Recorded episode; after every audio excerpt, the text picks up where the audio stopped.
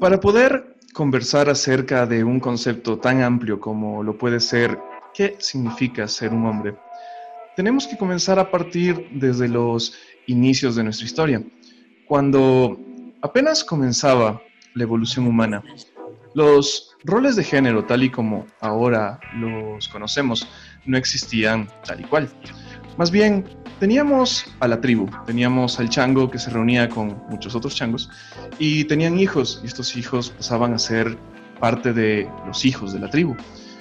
Toda persona que perteneciera a esta tribu tenía que cuidar estos hijos, tenía que cuidar de la sobrevivencia.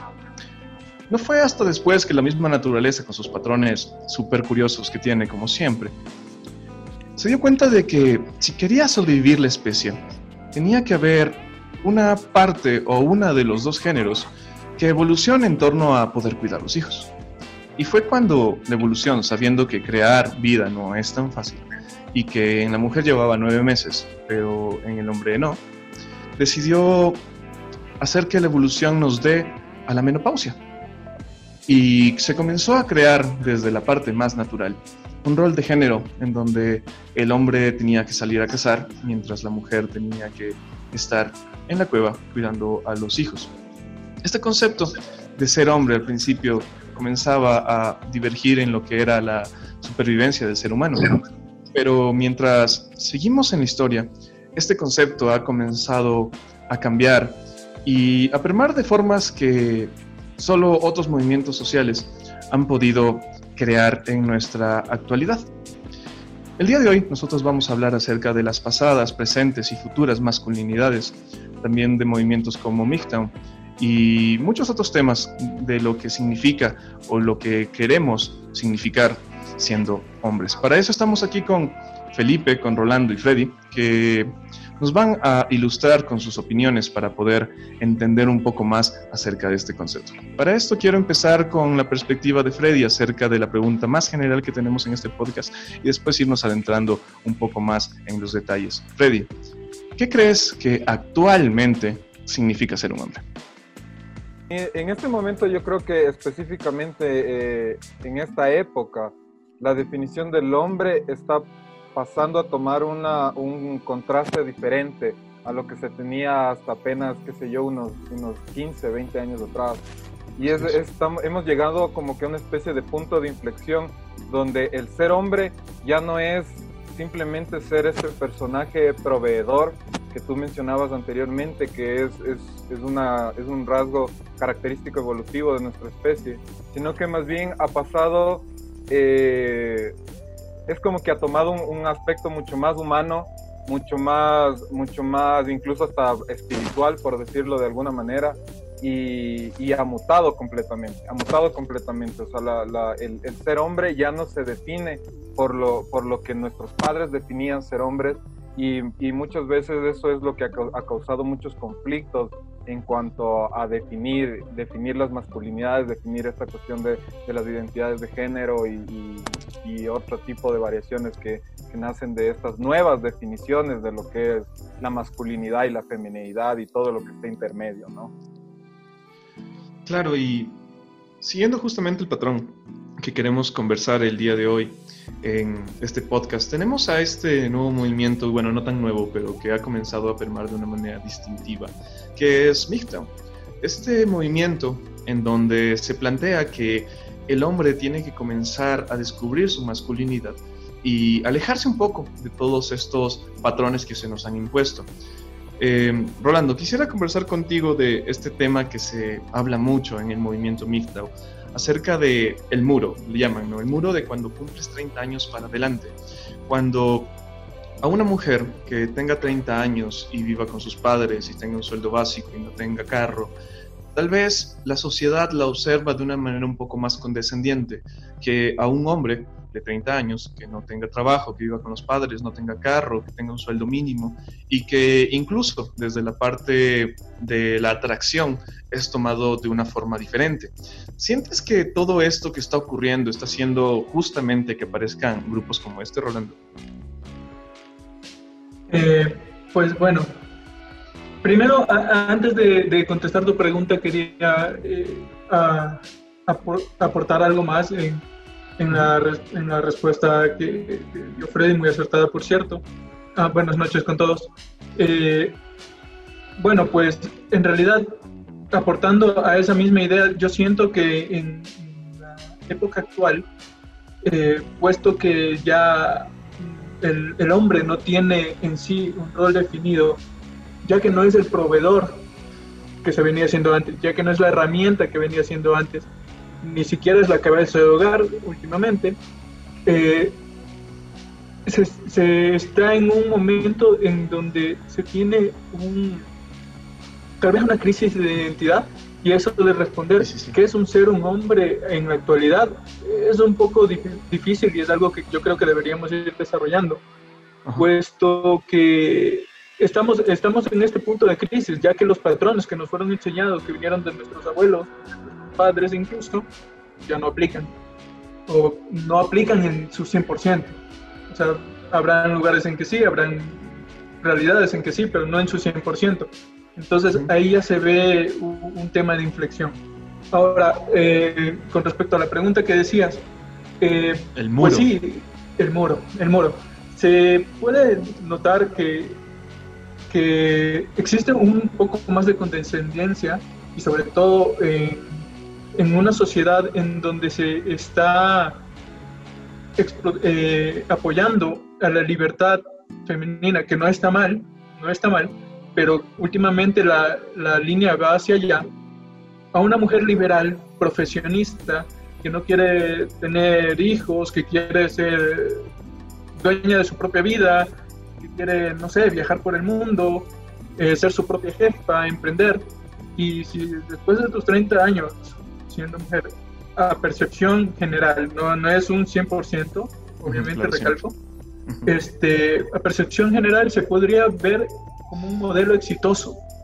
Es, es esa mujer profesionista que es emprendedora, que, no tiene, que probablemente fue bajo sus propias creencias en su vida, es un modelo exitoso y, se la va a ver, eh, no sé, como una heroína, tal vez exagerando un poco el término.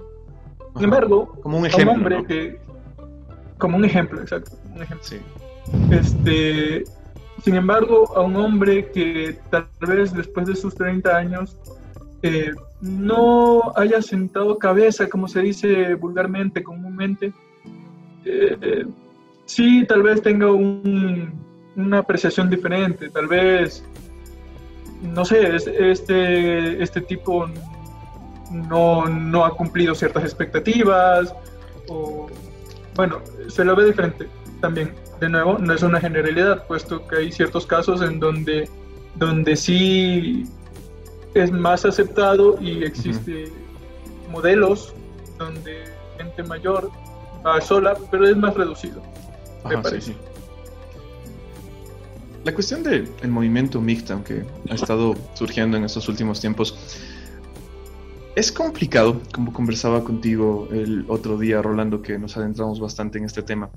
Es complicado el, por ejemplo, buscar información en Internet en este momento acerca del tema, dado que la filosofía de vida que este movimiento profesa es algo que de cierta manera responde a las cuestiones sociales que están pasando actualmente. Sin embargo, la comunidad que sigue este tipo de pensamientos es algo tóxica. Siempre hay como los extremos, siempre hay como estas partes de las comunidades que se radicalizan de una forma y lo vemos no solo en Mixtown, lo vemos también en el feminismo, lo vemos en el sexismo, lo vemos justamente en todos los movimientos que siempre hay una facción que es un poco más profundamente fuerte en sus pensamientos. En el Midtown tenemos cinco niveles en el que las personas pueden llegar a empatizar con el tema. Este movimiento se trata de, como hombre, comenzar a no pensar en las relaciones sociales con mujeres, no por el hecho de segregar a la mujer de cierta manera, sino que por los mismos movimientos sociales y las mismas costumbres que han hecho que el hombre adopte muchas, muchas características que no son tan propias en sí de un individuo que está buscando su masculinidad. Como lo que siempre dice el movimiento que prácticamente toda la vida de un hombre, desde que es criado, viene siendo algo que persigue eh, la aprobación femenina, sea en tu cuerpo, sea en lo que consigues como persona, sea en lo que consigues económicamente. Y últimamente también está lo que mencionabas, Rolando, que muchas leyes, en vez de tornarse en una cuestión de igualdad, han comenzado a tornarse en una cuestión de cierta preferencia hacia la mujer, lo que no está mal en la cuestión de que responde justamente a las luchas que han tenido, pero el movimiento habla de que como hombres comenzamos a sentirnos como los enemigos de la sociedad, que muchos temas que antes se hablaban ya no se pueden conversar y aquí me gustaría conversar contigo Felipe, yo sé que vas a tener una opinión bastante madura acerca de este tema. Yo estuve hace poco viendo algunos documentales de este tema y decían que aparte de todos los temas que acabo de mencionar, también está un poco el tema biológico de los hombres y la testosterona. La testosterona es una hormona que a la final hace que tú necesites desfogar energía y por la evolución el hombre esto ha sido o el sexo o la violencia, por eso tantas guerras y todo este tipo de situaciones. Pero se siente que no hay una aceptación acerca de la sociedad, de lo que un hombre siente siendo hombre. ¿Tú crees o sientes que en la cuestión legal y en la cuestión de aceptación social el hombre está en este momento de la historia sufriendo una segregación? Eh, bueno, primero, ¿qué tal a todos muchachos? Qué gusto estar aquí con ustedes y verles a los años. Eh, no sé si llegaría a un punto de, de, segregación. Yo creo que hay un despertar, ¿no? Del, se puede decir género femenino, ahora ya creo que también tiene un montón de términos eso y ahí era lo que quería llegar un poco con lo que decían anteriormente. Eh, ser hombre ahora ya es tan, tan, tan complejo darle un significado de un par de frases porque te vas a la parte del género, te vas a la parte de cuál es su rol en la sociedad en este momento, ¿me entiendes? O sea, ya hay muchas cosas que creo que están cambiando, creo que algunas son tal vez un poquito, sí, eh, segregadoras, pero creo que muchas son positivas también. Creo que es un buen momento para buscar la igualdad eh, sí siento que hay un montón de gente que sí se ofende de verdad por esto, o sea, hombres que se ofenden de verdad por tratar, por sentir que se les está quitando como que su liderazgo en la humanidad, por así decirlo, cuando creo que a la final debe haber una como que un balance entre, entre entre las cosas que se aportan. Y es como, como las votaciones, ¿me entiendes? Antes lo que se sentía de las votaciones de las mujeres era como que algo muy novedoso y todo eso. Ahora ya pasa a segundo plano, ya no, no importa que seas hombre o que seas mujer porque votes, ¿me entiendes? Antes cuando recién cambió eso era un tema que se hablaba muchísimo en la sociedad. Y eso va a pasar en un futuro, cuando los hombres y las mujeres tal vez ya eh, estén en los mismos lugares, en los mismos puestos, si tú te pones a ver, eh, sí, las, las mujeres están teniendo más, más oportunidades de trabajo, pero también eh, los que tienen cargos gerenciales, el mayor porcentaje son los hombres. Entonces también por ahí hay, hay, hay, otro tipo de cosas que, que poder analizar. Yo no creo que es una segregación de, hacia los hombres, sí creo que es buscar una equidad, obviamente siempre va a haber extremos, extremos machistas y extremos feministas que solo van a dañar a la sociedad, pero buscar un equilibrio creo que siempre va a ser lo mejor y que ahorita se está, se está poniendo un poco ese tema. ¿Qué piensas acerca de este tema que se habla justamente en el movimiento, de que actualmente un hombre no tiene la seguridad de tener una familia, dado que por más pruebas que presentes, y se da mucho en nuestro país, eh, la mujer va a ser la persona que tenga la custodia.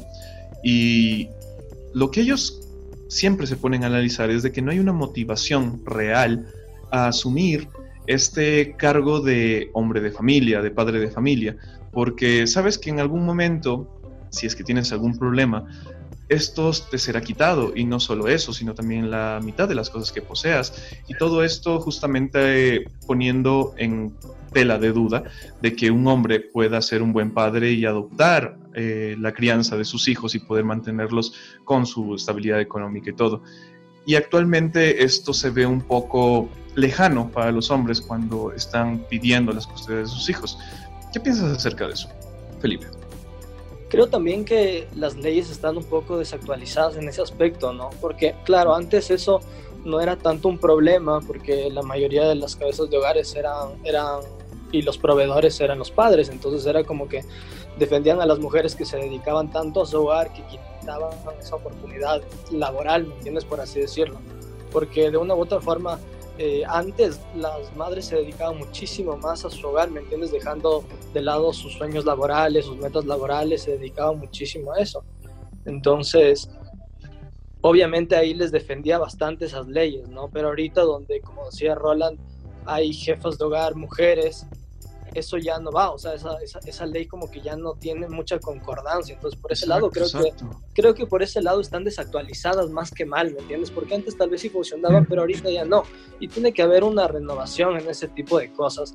También creo que, em, no sé, por otro lado, hay muchas cosas en, esta cuestión de tener una familia que ahora ya hombres y mujeres dudan y dudamos, ¿me entiendes? Más que por el género, yo siento por la por lo que simbolizaba antes un matrimonio, o sea, cómo fue cambiando esta, esta idea de matrimonio. Yo siento que en los últimos años había un montón de divorcios, como que esa formación, por así decirla, tanto legal como espiritual, dejó de perder ese significado. Sí, Ahora la gente trata de, o sea, la gente no es que deja de estar con pareja, ¿me entiendes? Pero es difícil que se casen, más bien se van a vivir juntos, llevan otro estilo de relación, por así decirlo, un poco más libre de, de, títulos, por así, por así decirlo. Entonces, em, creo que la, la, la cuestión de un, o sea, el ser humano siempre va a vivir en pareja, pero tal vez van a cambiar estas cosas como el matrimonio tradicional y las leyes y todo eso. Eh, aquí Felipe dijo algo muy interesante, Freddy, que me gustaría que analicemos acerca de toda esta cuestión de las leyes desactualizadas. Eh, hay muchas, muchas leyes que actualmente yo veía unos reportajes en donde, y bueno, mi padre es abogado y me suele contar de casos muy, muy intensos acerca de cómo mujeres aprovechan estas leyes, aprovechan estas cuestiones en donde hay una preferencia para poder hacer otras acciones. Me comentaba él acerca de un caso de un señor que era ciego, un señor que era ciego y que comenzó esta relación con esta chica. Esta chica ya tenía una hija. Cuando comenzaron la relación, la muchacha comenzó a estar siempre fuera de casa, en fiestas, y dejaba a la niña con el esposo. Hasta que pelearon, hasta que pelearon un día muy fuerte justamente porque le reclamaba de que ella nunca estaba en casa y ella lo denunció a él por abuso sexual a su niña. Y lo que ponían en el juicio era de que cuando le estaba bañando, el señor la tocaba, pero el señor que era ciego le decía, pero la mamá no pasa aquí, o sea, ¿quién más la va a limpiar? Y a la final, con todos los casos y con todas las pruebas, el señor aún así terminó con tres años de cárcel. Hay una cuestión en los hombres actualmente que se conversa acerca de que a pesar de que conocemos que hay ciertas leyes que nos afectan de una u otra manera, de manera directa o indirecta, no hay todavía un tema social o la sociedad tal vez está viendo en otros lados que hace que cuando un hombre se manifieste pidiendo que estas cuestiones cambien, se lo sataniza. ¿Por qué crees que estas cuestiones están ocurriendo actualmente? O sea, yo creo, yo creo que todos este, justamente todos estos contrapuntos que están existiendo en las leyes, todos todo este, estas, eh, en cierta forma, injusticias que, existen, existen en este tipo de cosas, se debe justamente a que estamos en este punto de inflexión y este tema, este tema eh, en, la, en, la, igualdad de, de derechos, de tanto legales como como en, lo que es responsabilidades y deberes, eh, estamos justamente en ese punto de inflexión y las leyes no han logrado como que actualizarse o alcanzar este, este, esta evolución social que ha tenido, ha tenido toda nuestra sociedad a lo largo de estos últimos años. Y justamente eso es lo que ha causado tanto todo este tipo de conflictos en los que muchas veces la, las leyes se han mantenido todavía en función de, los beneficios de lo que antes se consideraba como, como el, centro de la, el centro de la familia o lo, que representaba el centro de la familia, que eh, solo la madre era la, persona capacitada para criar a los hijos o, que el, padre ni siquiera debe tener esta, este contacto físico con, con, sus hijos de ninguna, de ninguna manera, porque todavía el sistema legal se mantiene estancado en estas leyes que, que muchas veces si, si, tú analizas un poco la historia de estas leyes, ya tienen décadas, de, muchas, muchas décadas de antigüedad y, y por considerarlas de una u otra forma como que irrelevantes, no se las, no se las ha traído como que ya al, al, momento actual que estamos enfrentando. Y justamente eso, eso es lo que, lo que ha traído. Este, hay países que, por ejemplo, ya están eh, evolucionando en este tipo de cosas y, sus, y, y ya los, lo, lo, el matrimonio ya no, ya no es constituido ya como, como la, la entidad o, eh, fundamental de la familia, sino que ya la, la convivencia mismo, la, la unión de hecho ya es considerada una institución familiar. Pero hay muchos países, y especialmente en Latinoamérica, donde todavía tenemos este retraso y donde muchas veces se abusa de estas leyes y se distorsiona todas estas leyes en función de, muchas veces mero, mero, meros intereses personales antes de, que, de lo que implique el beneficio para niños o el beneficio para la familia y demás. ¿Cuál crees, Rolando, que es la evolución que, en torno a todos los contextos ¿no? que hemos conversado ahora acerca de que ya ser padre de familia no es lo mismo, de que las responsabilidades que un hombre tenía ya son diferentes y todo este tipo de situaciones? ¿Tú cómo crees que está evolucionando esto de las nuevas masculinidades? ¿Hacia dónde va el hombre actualmente? Bueno, pues, eh, a ver, quería complementar un poco y solo, eh, muy cortito, muy cortito, eh, el tema de lo que comentaban de las leyes. Eh, la, la, cuestión es que estas leyes, cuando fueron realizadas, respondían a su tiempo, respondían a sus realidades. Y, y es muy cierto que, que, que, estas nuevas realidades tienen muy poco tiempo de, de, existir. Las leyes como tal no se han ajustado. siempre daban más beneficio a, a la madre puesto que el padre pasaba afuera, pasaba trabajando y la madre era la del hogar. Entonces, esas leyes fueron construidas en ese tiempo respondiendo a aquellas realidades. Tienen que evolucionar. Eh, es algo que tiene que suceder. Al igual, lo eh, bueno, es, es eso lo que yo creo que poco a poco está sembrándose, eh, empieza con redes sociales, empieza con conversaciones entre amigos, poco a poco está surgiendo esto. Y, este comentario, donde como en este momento nos estamos cuestionando sobre, sobre estas realidades, sobre por cómo, cómo está dispareja la cuestión. Eh, poco a poco tendrá que ir aflorando conforme más gente vaya pensando de la misma manera.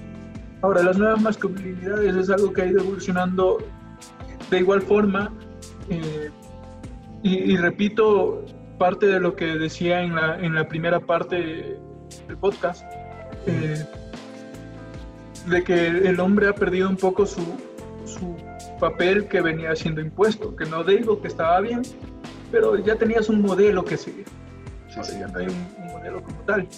Entonces, están experimentando, o sea, las masculinidades pasan ahora desde es una gama mucho más amplia y pasa desde el, más, y digámoslo así, tradicionales, del hombre rudo, del hombre fuerte, eh, hasta el hombre sensible, hasta pasando por en medio. es decir, ya tienes muchos, mucha más variedad de personajes que escoger, en, muchos más roles en este juego que se llama la vida, eh, con los que puedes jugar. En, eh, en parte, y es, yo lo veo tal vez un poco positivo, eh, el tema de que tienes más libertad en escoger fuera de los modelos previamente impuestos, que es parte de lo que sí está en la filosofía de MGTOW, que es rechazar las masculinidades preconcebidas por la sociedad, rechazarlas totalmente, es el decir no, como dicen ellos. Sí, sí, sí, sí. Eh, Totalmente es necesario. Eh, y, construir tu propia masculinidad. Ahora, también existe dentro de MGTOW los seguidores, la comunidad tóxica, como lo comentaste, que tal vez esta idea no les va a cuadrar del todo, pero dentro de esas nuevas masculinidades también se puede pensar en, en, los, los, homosexuales, se puede pensar en, los bisexuales, se puede pensar que ya el hombre no necesariamente le puede gustar a una mujer y necesariamente tiene que estar con una mujer. Eh, toda esa gama está dentro de las nuevas masculinidades, o incluso simplemente pasar de todo. Ese es la, el camino que se nos abre, pienso em, Felipe, justamente en la misma área de las nuevas masculinidades, me gustaría saber, ¿tú cómo ves esta cuestión de las nuevas masculinidades y si has sentido que tu masculinidad o tu concepto de tu concepto propio de ser hombre ha ido cambiando con estas nuevas condiciones sociales que se ha vivido desde que éramos pequeños. Cuando éramos pequeños, eh, la cuestión de ser hombre era totalmente diferente y en casi 20 años las cuestiones han cambiado de una forma totalmente radical. ¿Has sentido que tus masculinidades han cambiado en torno a los años por estos conceptos y hacia dónde ves que están yendo este concepto de las masculinidades?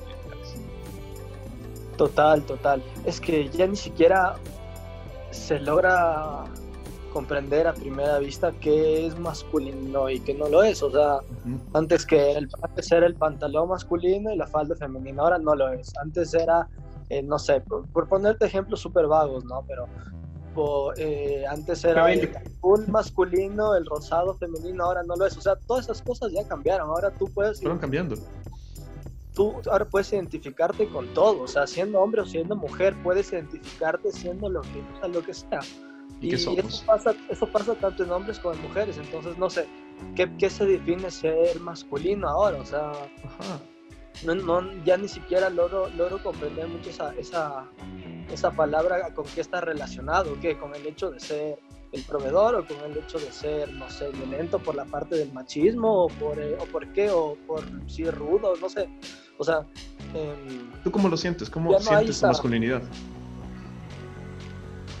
Creo que ya viene más desde una parte anatómica, ¿no? O sea, cosas que yo creo que esas son las, las principales diferencias ahora entre un hombre y una mujer, o sea, los, lo que tú decías, la, la, producción de, de, ciertas hormonas que, te, que hacen que el hombre tenga cierta eh, reacción ante un estímulo diferente a una mujer, por ejemplo, o sea, una mujer se pelea y, llora, un hombre se pelea y se da de cosas muy, muy primitivas que creo que siguen respondiendo a la parte de masculino y femenino. Pero estas cosas ya más sociales creo que van pasando a un segundo plano, ya es más una cuestión de gustos, más que esto tienes que hacer porque eres hombre o esto tienes que hacer porque eres mujer, ¿me cachas?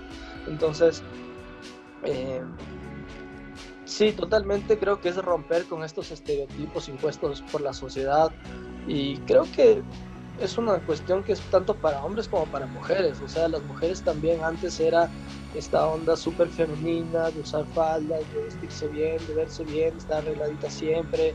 Esta cosa de que el hombre es sucio y la mujer es como más limpia. Ese tipo de cosas ya han cambiado un montón, ¿cachai? O sea, hay, hay, hay, muchos hombres que les encanta cuidarse y broncearse, y irse al spa y, y, y no son gays, ¿cachai? O sea, ya es una cuestión de gustos y de cómo tú quieres sentirte bien a la final. Creo que a la final es eso, ¿no?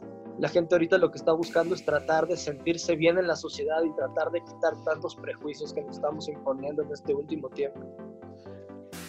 Aquí Freddy dijo, perdón, Felipe dijo una idea muy interesante, Freddy, que quiero que analices, acerca de esto de las hormonas, acerca de, por ejemplo, una mujer cuando tiene algún episodio de estrés, y obviamente no generalizo porque todos reaccionamos diferente, pero en su gran mayoría habrá una reacción tal vez de llanto, tal vez haya una reacción de tristeza o este tipo de reacciones, pero en el hombre por nuestras mismas hormonas nuestra reacción es de enojo, nuestra reacción es de ira, pero eso se nos está quitando como hombres y no se lo entiende, más bien se lo sataniza. ¿Cómo crees que está esto afectando también a estas dinámicas que hemos hablado?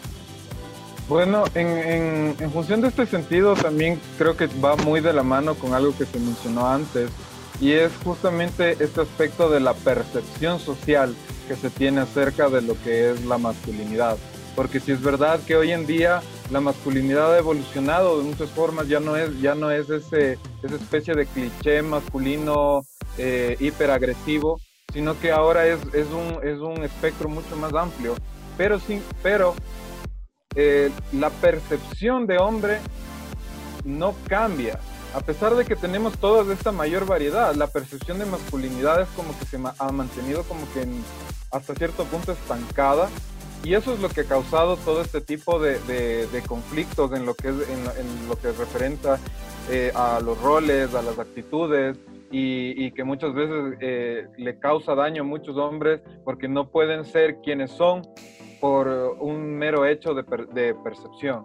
¿no? y, y, el, y, el, hombre de igual manera ha evolucionado en esa parte biológica porque ya no, ya no es este ser en cierta forma desapegado emocionalmente, sino que ya es una persona que está mucho más en contacto con sus emociones, mucho más contacto eh, con, con, su ser integral y, y eso se debe eh, en cierta forma a que, a que todos estos, estos parámetros que decía Felipe, ¿no? que, que de, vestirse de tal, forma o vestirse de tal color, eh, el hombre ya tiene como que esa libertad y, la gente es como que se siente ya un poco más cómoda consigo mismo y al mismo tiempo hay este choque, hay este muro con el que, que es esto de la percepción, de la percepción de la.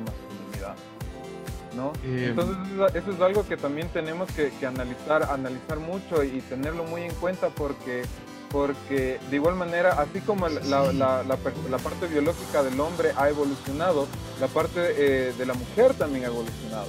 Porque ahora tuve, incluso esto se ve mucho en la televisión, ya no hay estos, estos arquetipos eh, súper feminizados de la mujer, sino que ya se ven mujeres mucho mucho más, no podría decir masculinas, pero con actitudes mucho más frías, mucho más este, enfocadas a la parte intelectual antes y tal vez más reales también. Más reales, obviamente. Sí, no tan idealizadas eso, eso es justo al, punto que quería llegar. O sea, ya al, al haber todos este, estos cambios, estas devoluciones, eh, se choca justamente con esta parte de la percepción en la que las personas y personal. Se fue. Se te fue el audio. Se me fue el audio, Freddy. Se te fue el audio, Freddy. Eh, bueno, mientras vuelve, quería acotar algo ahí eh, bueno, sí, se hablaba de que, bueno, el, hombre, y lo decías tú, Supra, de, de, que tal vez tenga una reacción más violenta a ciertos estímulos y no general. Por, hormonas, claro. dijiste, por hormonas. Este, y, y las mujeres tal vez un, algo más emotivo, no sé, tal vez tristeza, no lo sé. Pero habría que pensar también que tal vez no necesariamente sea tema de hormonas. Tal vez influyen, pero tal vez no eh, hay que pensar en la crianza, hay que pensar, hay que pensar en, los, en estas identidades que se nos han construido como, a ver, tú eres niño, o sea, si tú ves a un niño o una niña, pequeños, muy pequeños, que se caen, se golpean o, alguna cosa les molesta, van a llorar ambos por igual. Pero y entonces viene la sociedad que les dice, a ver, bueno, tú eres niño, y, y esto yéndome al lado muy machista de la crianza en algunas familias, bueno, pues tú, eres niño, tú no tienes que llorar. Entonces, poco a poco ya le van dando los parámetros de, a ver, como, como niño tienes que hacer esto, como niña tienes que hacer esto otro. Y puede que sí respondan a hormonas y a, y a cosas físicas, pero también no hay que dejar de un lado que la sociedad y los parámetros que se te han dado desde hace tiempo atrás, de que es ser un niño o ser una niña, pero sí, son machistas, son, vienen de la sociedad anterior. Eh, tal vez ya te construyen y, y ahora por más que, quieras, eh, no sé, romper estereotipos, y estamos rompiendo paradigmas en, las épocas actuales, pero por más que quieras, tal vez no te va a salir tan natural llorar, puesto que tú ya fuiste creado de una cierta manera. Y mira, mira, y hay esta cuestión justamente que, que siento que también el movimiento MGTOW toma muy en cuenta de que, bueno, creo que hay este consenso bastante estructurado acerca de que el machismo no solo lo construyeron los hombres, sino que fue una construcción de todo como la sociedad se fue dando. Eh, si comenzamos a hablar justamente, por ejemplo, del amor cortés, como cuando las mujeres ya tuvieron una decisión sobre el romanticismo, eh, también se impusieron ciertas reglas para que un hombre pueda conquistar a una mujer y eso ya fue también parte desde el lado femenino. Obviamente no le estoy quitando culpa a los hombres, los hombres también eh, por la cuestión biológica de tener más fuerza, determinaron mucho tiempo en la historia qué significaba ser hombre.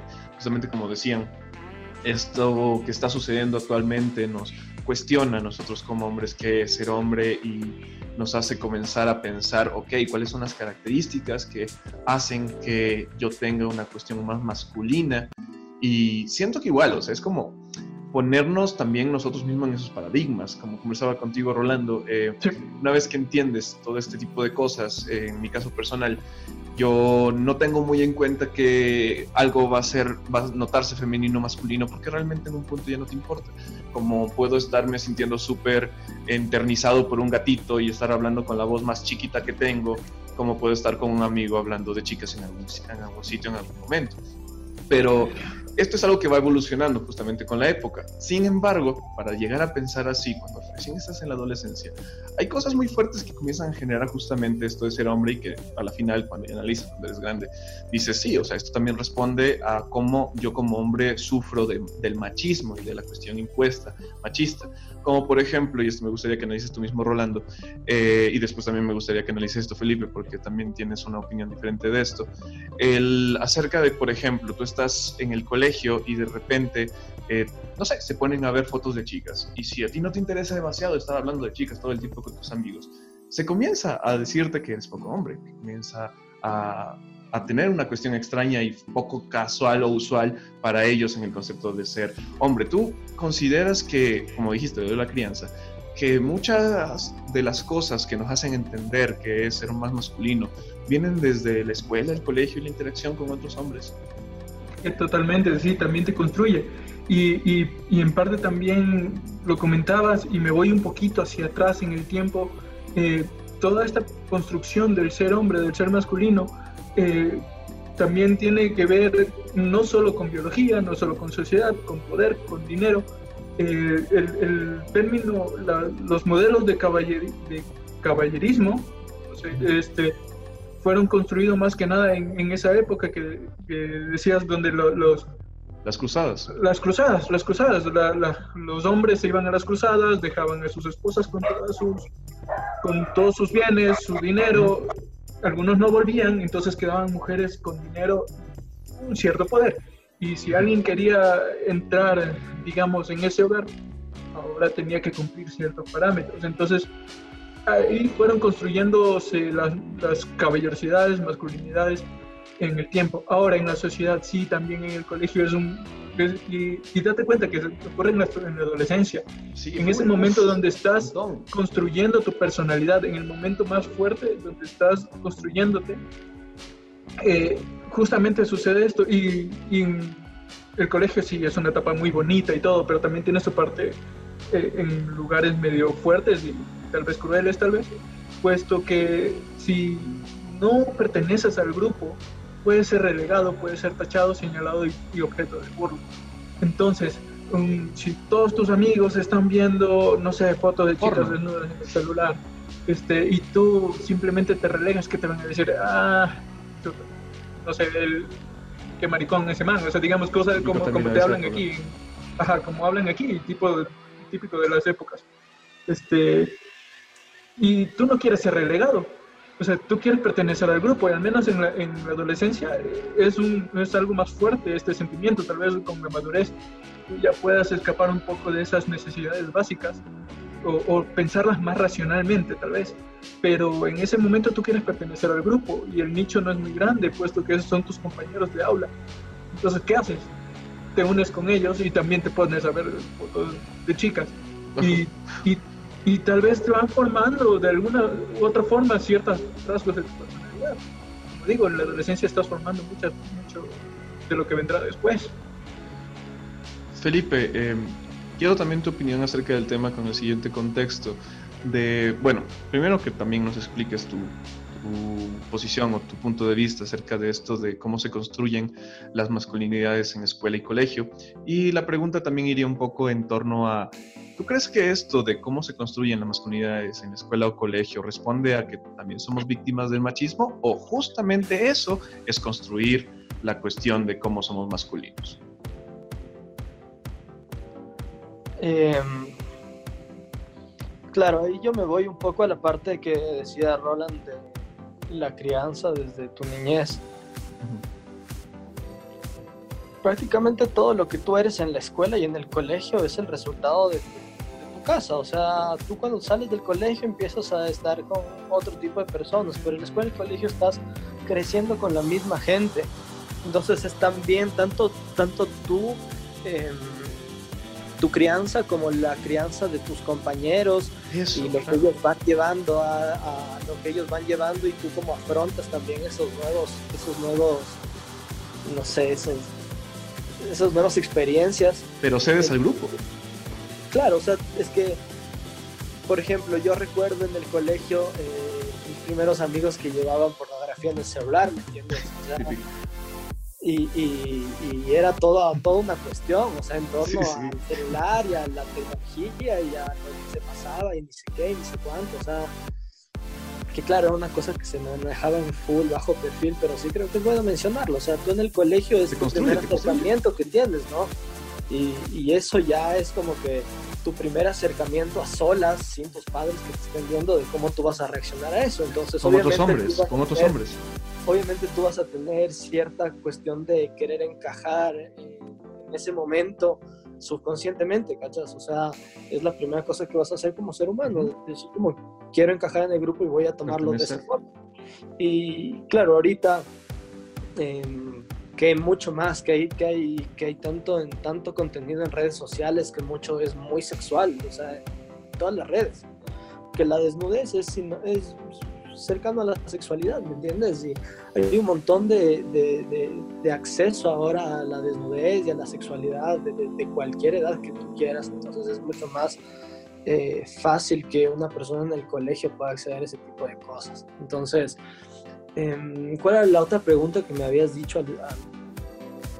¿Sientes que con esto que justamente acabas de mencionar, o sea, la interacción que tenemos con otros niños. Y es interesante esto que dijiste porque tenía también eso en la cabeza de que la final estos niños son criados en, otras, en otros hogares, no como tú fuiste criado. Entonces, eso ya comienza también a pegarse.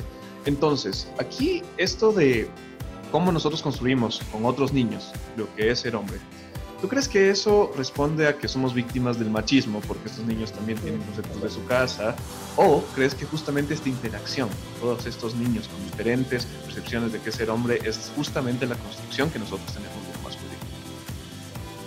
Sí, o sea, cuando yo creo que de ley, eh, no sé, en tu círculo de amigos del colegio hubo el, tu amigo que era el que venía de una familia más machista, por ejemplo, entonces él era el que venía a, a incluir ese tipo de como que, que marica, que no ves este video, o, no sé, todo este tipo de prejuicios que hay en el colegio en torno a la, a la, masculinidad. Y claro, o sea, ahí por ahí hay una persona que lanza un comentario, el otro que tal vez también puede tener cierta, eh, cierta enseñanza de ese modo en su, en su casa, le, le escapa eso y ya se va haciendo como, tal como un virus, ¿me entiendes? Esa, esa, ese prejuicio ya se va, se va cada vez disolviendo más entre la gente y todas las cosas, entonces tú llegas a tener un punto donde te vas a, te vas a buscar adaptar. Pero claro, ahí viene mucho esta cuestión que yo creo que se da ahorita mucho más que antes de quedarte firme en lo que quieres, ¿me entiendes? De quedarte firme en lo que a ti te gusta, en lo que eres porque también la crianza eh, ha cambiado, ha cambiado. O sea, antes era esta cosa de, si no juegas fútbol, eres, no, eres macho.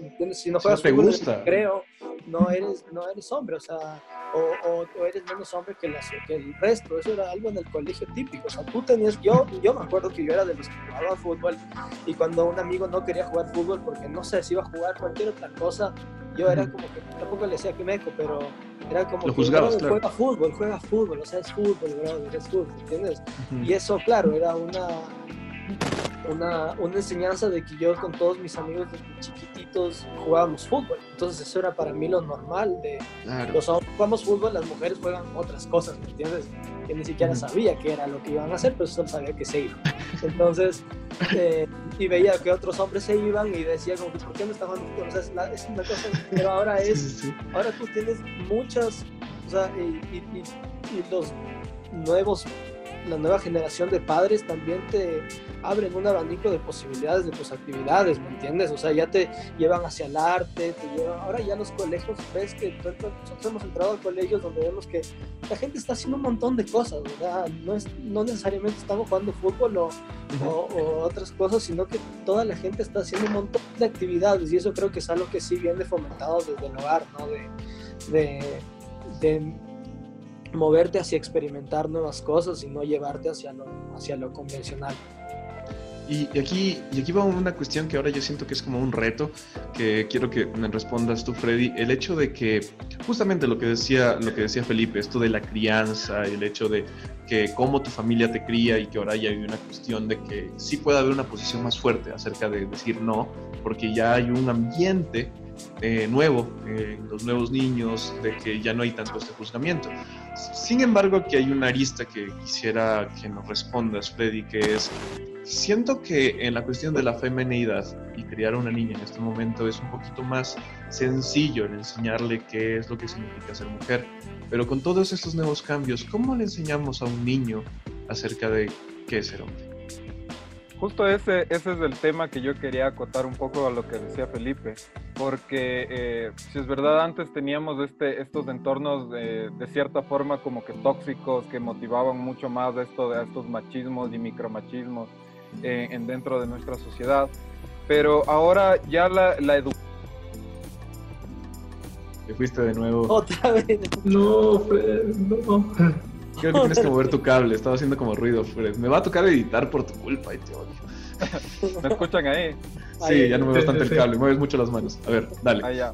Bueno, lo que, les los que les decía es que ya ahora, hoy en día, este, la, la, educación ya no, es, ya no está fundamentada como que tienes que ser hombre porque así tiene que ser un hombre, sino que ya la educación es en función de ser un mejor ser humano y te, te, te, te guían a, a, ser simplemente un mejor ser humano y, eso no, no, necesariamente implica esa hipermasculinidad ni nada por el estilo, sino simplemente adaptarte y, y, tomar los diferentes caminos y, gustos y, ya, no, ya no necesariamente como que solo jugar fútbol, solo jugar fútbol, sino que ya dedicarte más al arte, o sea, ya que, qué sé yo, ya no, ya no es como que tienes que ser la persona súper musculosa, sino que ahora puedes ser un bailarín y todo ese tipo de cosas. Son cosas que ya entran dentro de dentro de, los paradigmas de educación de la familia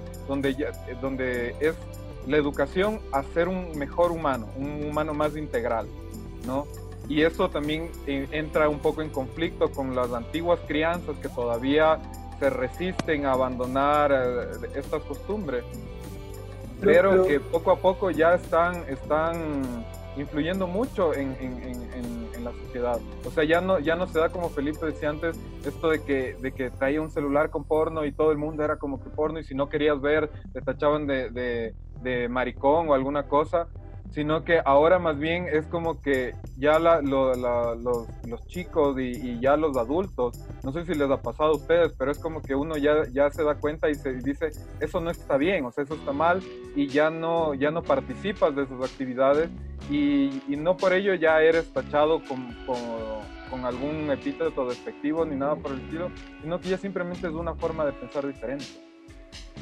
Y, es que quería preguntarles más bien, ¿es que no sienten que, que, estos, estos nuevos patrones que, como están comentando, que ahora te puedes parar y decir esto no está bien, responden a que ahora tenemos nuevos medios de dónde informarnos, de dónde educarnos, o sea, tanto nosotros como las, las juventudes, este, donde, qué sé yo, antes solo te formaba tu hogar, tu papá, tu mamá te decían cómo son las cosas, y bueno, tu núcleo familiar, y así son, pero ahora en, un, el mundo, pues, ahora ya, ya ni, siquiera deja la televisión, porque la televisión ya casi no se consume. Es más bien eh, el Internet. Puedes encontrar mucha información basura ahí, pero también tienes un montón de información que te pueden dar eh, eh, algo más útil. Y, y, desde las series, en las series ya es más normal ver a diferentes tipos de personajes, donde donde tú ya puedes decir, ok, yo ya siento que esto no está bien, porque ya bien tienes nuevos modelos. y ya no son los mismos que ya estaban preconcebidos y ya no son los mismos que ya solo lo que te dicen tus compañeros, eso, eso está bien, sino que tú ya has visto que existen más modelos. Con tanta información, tú ya tienes más puntos críticos de dónde tomar decisiones, pienso yo. Pero bueno, aquí, aquí yo tengo un punto. Yo aquí tengo un punto acerca de lo que dijiste, por ejemplo, de que las series y las películas. Yo en eso sí siento una corrección política, pero no tanto para el hombre. Porque si te das cuenta, el hombre sigue siendo hipersexualizado y nadie está conversando de esto. A la final, eh, tú ves superhéroes todavía, tú ves así súper musculados estas personas, y tal vez hay una crítica de parte de la cuestión femenina acerca de no imponer esas cuestiones hipersexualizadas, pero, en los hombres sigue manteniéndose. O sea, tú sigues viendo superhéroe, tú sigues viendo el tipo musculoso, tú sigues viendo a todas estas cuestiones hipersexualizadas y a veces se justifica también que dicen que los hombres no tienen tanto lío con eso, pero eso termina construyendo también un ideal acerca de qué es lo que también las mujeres a veces quieren de un hombre. Eh, bueno, pues eh, sí, tienes razón. Existen los modelos, existen. Todavía se ve el superhéroe súper fuerte, con, o sea, que son modelos hipersexualizados. Como el modelo de ropa, ñaño. También, pero, pero, es que de nuevo, yendo a las series actuales, ya no veas que el, el, el protagonista de la serie necesariamente es un tipo súper fuerte. O sea, ya tienes que, que puede ser desde, no sé, alguien, no sé, puede ser el tipo flaco, puede ser, eh, no lo sé, o sea, ya los, los estereotipos han cambiado y ya el superhéroe no es, bueno, y ni siquiera tan actual, mira qué caso. ese tipo no es un tipo fuerte. ya tienes más modelos, no solo fuerte, existen y, sí, están la mayoría, pero ya no es como que todos como en décadas pasadas. Todos son Rambo, todos son Schwarzenegger, todos son, o sea, no sé, Terminator. No, ahora ya tienes tipos más comunes también. Pero y en la cuestión, por ejemplo, de, como te decía, modelos de ropa o todavía los patrones de belleza que se imponen todavía al hombre, o sea, en la cuestión femenina ya hay una lucha en eso, ¿no? Acerca de que los eh. patrones de belleza son diferentes, pero en el hombre se sigue manteniendo el modelo musculoso de ropa, el modelo musculoso de boxer, el modelo ni sé qué, y eso mm. responde al patrón de belleza que se impone, ¿no? Pero no, no necesariamente igual, porque no sé si te has, lo has notado, tal vez ya no es de nuestra generación, pero sí, sí de generaciones posteriores que hay muchas niñas que se, que se ven que les gustan, no sé, tipo. Ah, Me vas a decir que ellos son hipermusculosos. No lo son, para nada. Claro, y, no son el concepto normal de masculinidad que suelen poner, ¿no? Exactamente, y es que responde a los nuevos modelos. Y, y bueno, y, en redes mucho se critica Netflix por, por sus series donde no sé, a veces sí se siente un poquito como que te quieren meter por los adolescentes de 14 años son más tuqueados que qué. Claro, sí, pero por un lado, sí, está, está, por un lado eso, los que sí, en élite están ellos, pero también están los de eh, Sexual Education, me parece que se llama. Ajá. ¿Quién es ahí hipersexualizado? Bueno, es que es una, es una serie condescendiente también, es hecha para hacer eso. Exacto, o sea, sí, por un lado se siente que te están metiendo por los ojos, sí. pero poco a poco eh, como que están sembrando por ahí no me gusta del todo esto de que te estén metiendo por los ojos, mira, tienes que aceptar esto. Pero, poco a poco van, exacto, van sembrando la semilla y van dándote nuevas alternativas. Y, se ve que ya no es tan... El superhéroe ya no es Schwarzenegger, digamos. Ya no, no es así. No sé, el hombre araña de ahora no es el mismo. Bueno, el hombre Bueno, cuando, cuando hacen que el ya tiene sus poderes, de repente le hacen que se quite la camisa y está mamadísimo. O sea, todavía ah, está eso. No, mamadísimo, definido. Thor, Aquaman, o sea, tiene que haber la escena donde saca la camisa. ahí, ahí por ejemplo, ellos sí, ellos sí, pero el hombre araña no. Hay un, hombre araña, pero no. Un punto, un punto, que es muy interesante en esta parte de, de como de cómo se presenta la masculinidad como que musculosa y todo este tipo de cosas. Y yo me he dado cuenta de que eh, ¿por qué a los hombres no les molesta tanto? Porque eh, al, eh, en, el caso del hombre, esta, esta, masculiniza, esta masculinidad es, viene casi en cierta forma dada dependiendo de la función que tiene. Hoy en día. hoy en día. Porque, por ejemplo, el superhéroe, súper musculoso, súper todo, todo tuqueado, pero es porque es un superhéroe, ¿me cachas? Un superhéroe tiene que tener esta representatividad súper fuerte. y al mismo tiempo hay el otro lado de la moneda, donde tienes también el superhéroe, que es el tipo común. tienes el protagonista que es el tipo común, ¿no? Que es, que eh, el, personaje principal ya, es, ya no es el, Rambo, como decía Rolando, sino que ya es un, un, padre de, un padre soltero, un padre de familia y ya no, ya no hay esta, esta masculinización tan, tan fuerte. Y por ejemplo, yo es algo que yo, yo le, le aplaudo mucho a la televisión europea, especialmente a la televisión británica, donde el, el adolescente, ya no se presenta este adolescente súper musculoso como lo hace siempre en las versiones norteamericanas, sino que ya es el, el flaquito, me calzas, el personaje principal es el flaquito, el flaquito, y ya eso, estos son, ya son paradigmas que se vuelven más comunes, más, más, más generalizados, y, eso me parece un aspecto positivo, pero hay que tener en cuenta justamente eso, de que estas, cómo se presentan estas masculinidades, vienen un poco más eh, eh, dada la función que tiene, nos dado el, el, el, papel que, que, tiene este personaje. Sí, la verdad es que es un, es un punto muy interesante, ¿no? Y Quisiera que tú ahondes un poco más esto en el tema, Felipe, acerca de cómo los medios de comunicación, la más media, las redes sociales, presentan al hombre. ¿Cómo has visto tú esa, esa evolución? ¿Sientes que todavía tenemos ciertas cuestiones que se están imponiendo o eso cada vez es menos? por ejemplo, en la parte publicitaria creo que sigue estando igual que antes. Tal vez, un, tal vez por, ahí, por ahí aparecen campañas que son muy disruptivas y van en contra de eso, pero eso sigue siendo la tendencia, eh, mostrar a los cuerpos esculturales, tanto de hombres como mujeres, luciendo ropa, eh, sigue estando ahí, sigue estando muy presente. igual, presentadores de televisión, o sea, todo esto de, en cuanto a la más medio, por así decirlo, creo que sí, sí se sigue rigiendo bastante por los estereotipos de belleza, pero eh, igual vamos a, lo que hablaba Freddy al principio. Sí, creo que ahora ya también hay un cierto equilibrio donde la gente se pone a juzgar a una persona no tanto por cómo luce, sino también por, por cómo es profesionalmente, tanto, no sé, siendo periodista o, o, o inclusive siendo modelo. Hay muchos modelos que por su actitud, por su carisma, llegan a ser mucho más, eh, no sé, mucho más importantes en su sector que otras que simplemente son, por así decirlo, de una belleza perfecta. Em, pero sí creo que sigue estando muy presente esta cuestión de los estereotipos de belleza, tanto en hombres como en mujeres. Y muchas veces, aunque las mujeres se quejan de los estereotipos de belleza femenino, siento que ellas mismas los siguen manteniendo muy presentes. para los hombres, es muy, como, como decía el Freddy, o sea, no nos hacemos tanto lío, ¿me entiendes?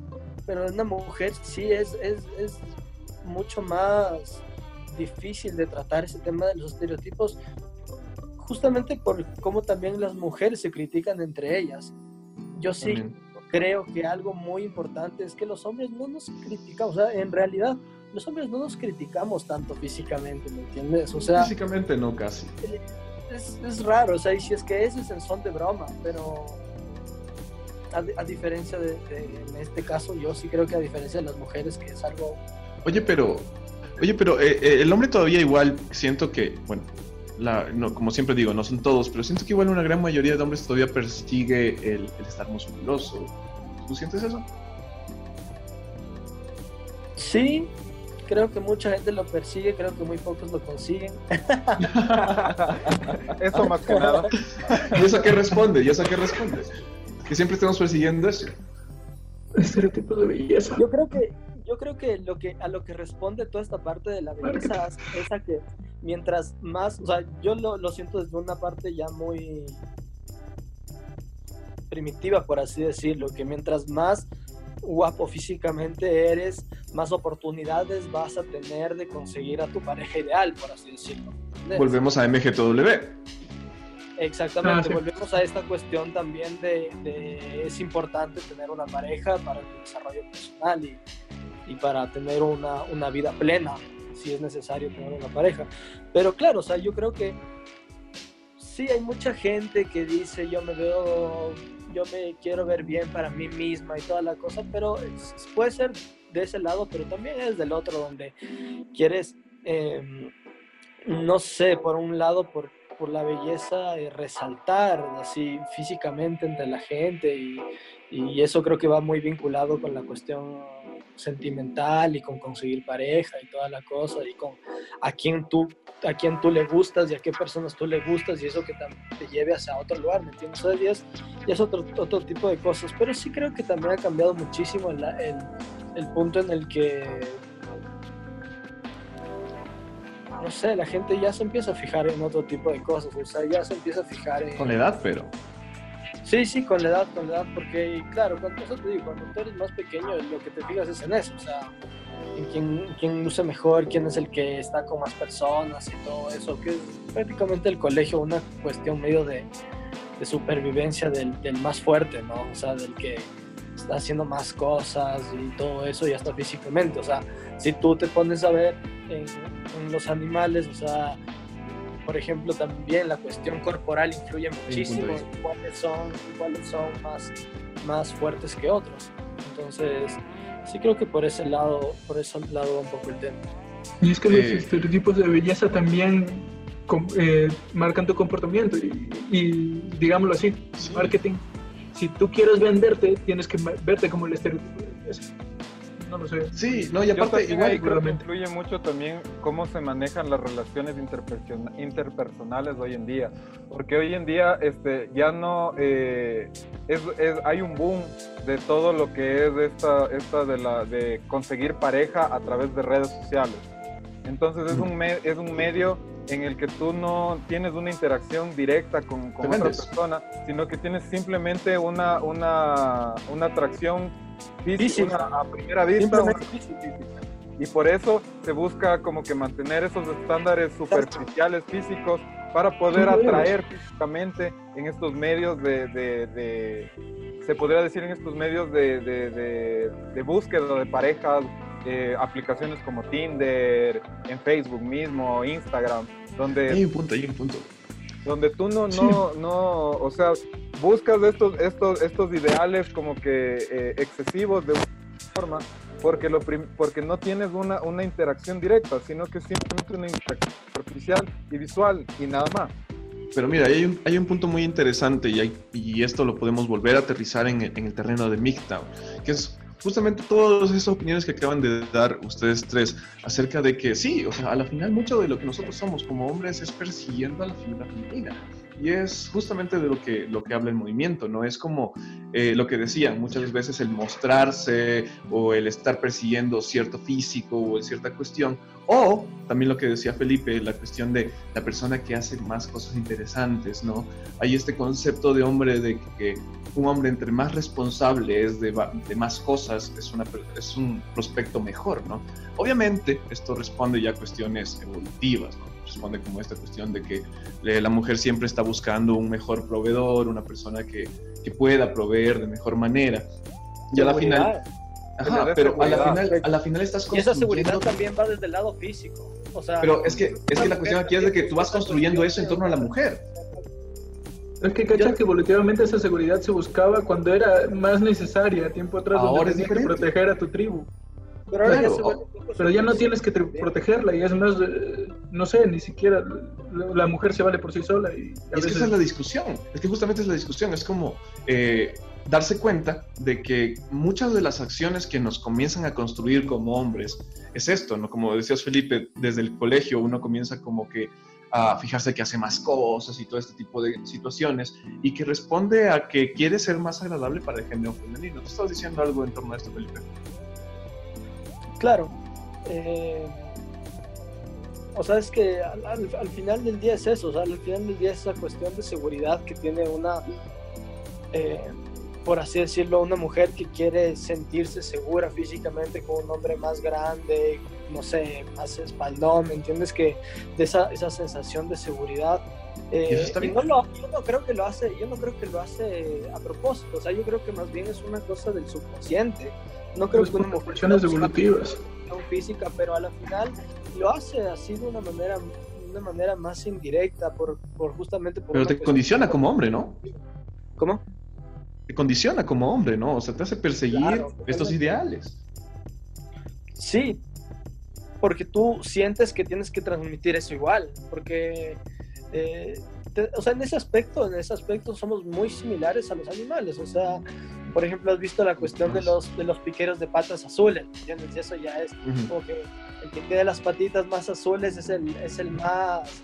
Eh, el idóneo exacto, atractivo para la otra especie y toda la cosa. Se vuelve, se vuelve muy similar el ser humano. O sea, el que tiene este, porque claro, ya, ya responde más a la cuestión física. Mientras tú más te desarrolles tu parte física, vas tendiendo a ser este tipo de persona, más grande, más musculoso, más no sé qué. Entonces vas a tener, por así decirlo, más eh, seguridad, en tu, puedes darle más seguridad en tu entorno a la persona que estás protegiendo, por así decirlo, ya desde una desde una perspectiva muy, como les decía, muy, muy, muy de adentro. No creo que es algo que ahorita las personas están pensando mucho, pero sí creo que es algo que tú mientras vas creciendo tratas de ir hacia ese lado igual. Responden a las pulsiones, responden a pulsiones básicas de, de, evolución. históricamente ya ni, ni siquiera ni siquiera es tan como, como lo decías justamente Felipe, es, tal vez subconsciente, subconscientemente eligen al, al, más fuerte, pero eso viene históricamente de la evolución, o sea, como especie, de, de, la permanencia de la especie. Un punto interesante, me, me, me, preguntaba mientras Freddy decía de estas aplicaciones de citas, ¿qué son tan, ¿por qué son tan populares? Porque todo el mundo busca estas aplicaciones de cita, porque busca por sexo. Eh, hacer pareja. Por sexo, sí, pero y, yo pensaba, ah, pero qué sé yo, la sociedad te ha construido para que necesites una pareja si no eres un perdedor. Pero no exactamente, simplemente es tal vez la, evolución. Y como especie, e instintivamente por detrás, que, que, bueno, como somos seres racionales, podemos apartarnos de ese camino, pero la pulsión más básica es, como especie, reproducirse reproducir simplemente y por eso buscas una pareja y por eso quieres verte bien para poder reproducirte y cumples estos patrones. Entonces No, no solo es la sociedad, también vienen tus pulsiones básicas ser humano. Y, justamente creo que justamente creo que por ahí es que, que, va la discusión y me parece bastante interesante que lleguemos llegado a este punto.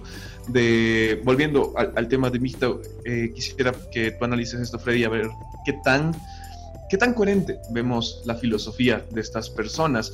Porque si nos ponemos en contexto de todo lo que hemos conversado en este, en este momento acerca de cómo, cómo perseguimos realmente a la final siempre la aprobación femenina en la construcción que tenemos como, como hombres, eh, ¿qué, tan, ¿qué tan correcto ves esto actualmente? Como dice, como dice Rolando, nosotros también tenemos cuestiones evolutivas y biológicas que nos hacen responder a esto, a la conquista femenina, a la aprobación femenina y después ser padres de familia siempre estar girando en torno a esto, pero un poco en comparativa a lo que es el movimiento feminista, es esto de que ahora ya somos seres pensantes y ahora ya podemos salirnos de esos paradigmas y ahora podemos hacer ese tipo de cosas. ¿Qué tan correcta entonces ves esta filosofía en donde el hombre comienza a pensar en no construir su vida en torno a la mujer. Este, aquí antes que nada me quisiera acotar una cosa este, en referente a esto de la parte evolutiva del ser humano como tal. Y es que si es verdad que somos criaturas que hemos desarrollado un nivel de inteligencia que nos ha, nos ha permitido crecer en diferentes aspectos y en diferentes direcciones, no debemos dejar de olvidar que seguimos siendo, de una u otra forma, seguimos siendo animales. Sí seguimos siendo animales. O sea, somos animales inteligentes, pero animales a fin de cuentas. Porque todavía este, estas cosas este, primitivas todavía siguen teniendo una gran influencia en, nuestro comportamiento.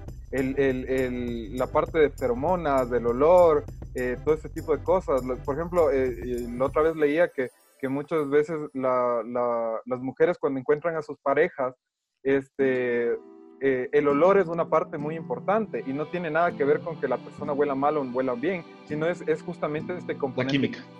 Y es, es este elemento primitivo, ¿no? Entonces, eh, al tener presente todavía este tipo de cosas, ¿no? Es que el, eh, el hombre también busca tener estos ideales, ya que estos ideales físicos, ya que de una u otra forma son como un representativo de salud, mm, de salud, ¿no? ¿Ya? Y, yendo y eh, respondiendo un poco a, la pregunta que me, que me hacías de, ver si esto, eh, construir una masculinidad no alrededor de la mujer, es algo que está pasando. Está pasando porque ya, ya el, el, hombre ya no, ya, no, ya no busca tanto este, en eh, construirse a sí mismo en función de gustarle a otras personas, sino que de gustarse a sí mismo.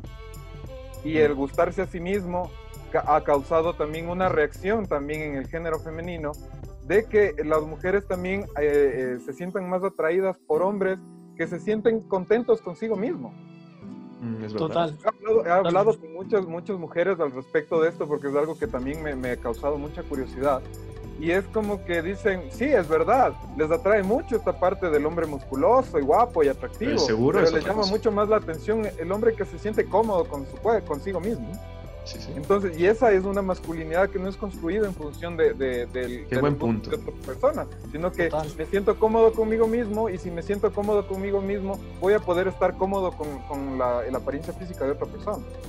Es que te das cuenta que ahí el, el rasgo del más fuerte ya no es el físicamente más fuerte, sino tal vez el psicológicamente más fuerte. Eso, eso es un aspecto muy Buen importante. Punto. Porque, por ejemplo, tú puedes ser una persona muy atractiva y, y esto es, es, es, algo que se, incluso es, como un cliché que se ha vuelto, ¿no? Que como, si eres tan atractivo, tan exitoso y todas estas cosas, no tienes pareja. Y es porque esa persona probablemente no tiene la estabilidad emocional y psicológica como para atraer a otras personas.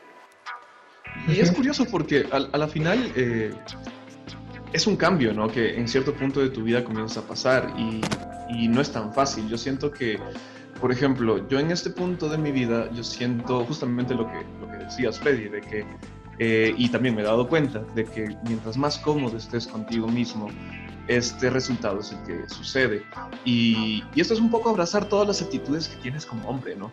Como les mencionaba, puedes tener en un momento ciertas actitudes que tal vez como la sociedad antigua o actual no considera como muy masculino, pero igual lo abrazas, igual y dices, esto soy yo y esto es lo que me hace ser hombre. No necesariamente voy a tener que estar cumpliendo los paradigmas de ser hombre, pero sí siento que cuando yo era más pequeño sí intentaba cumplirlos justamente por esto que, que respondía un poco a lo que tenía alrededor, ¿no? la gente que yo tenía alrededor.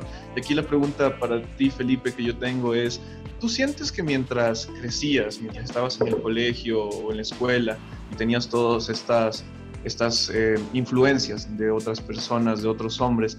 ¿Tú sentías que cuando eras más pequeño sí estabas construyendo tu masculinidad en torno a agradar a las mujeres? Sí, total. Yo creo que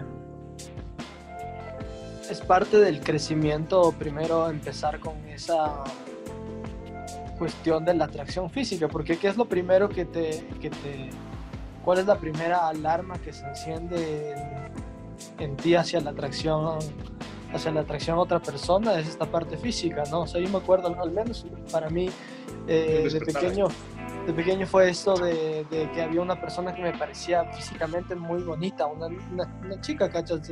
Que 11 años, 12 años que parecía una chica bonita y ahí me empezaba a atraer. Entonces luego ya te empiezas a relacionar con esta atracción física, que te gustan más las personas por su parte física, no le das mucha, mucha importancia a cómo a, qué es lo que piensan o qué es lo que quieren ser, porque en ese momento no estás pasando por eso, ¿me entiendes? En este punto de la vida, en esta, esta edad en la que tenemos, pensamos en gente que esté más estable emocionalmente, eh, y con, sus, con sus pensamientos, que quiera hacer algo en la vida, pero en el colegio no, en el colegio tú no estás pensando en eso, entonces creo que te riges mucho más por la parte física o por, o por la empatía que puedes tener con esa persona, con cierta conexión también más allá de lo físico, pero ahorita ya te pones a pensar en una persona que se, por así decirlo, se alinea a tus, a tus, a tus pensamientos o a lo que tú quieres, eh, tener una persona con la que puedas tú conversar y que tengan mucha más eh, conexión, porque antes las relaciones, o las relaciones del colegio son mucho más fugaces, ¿me entiendes?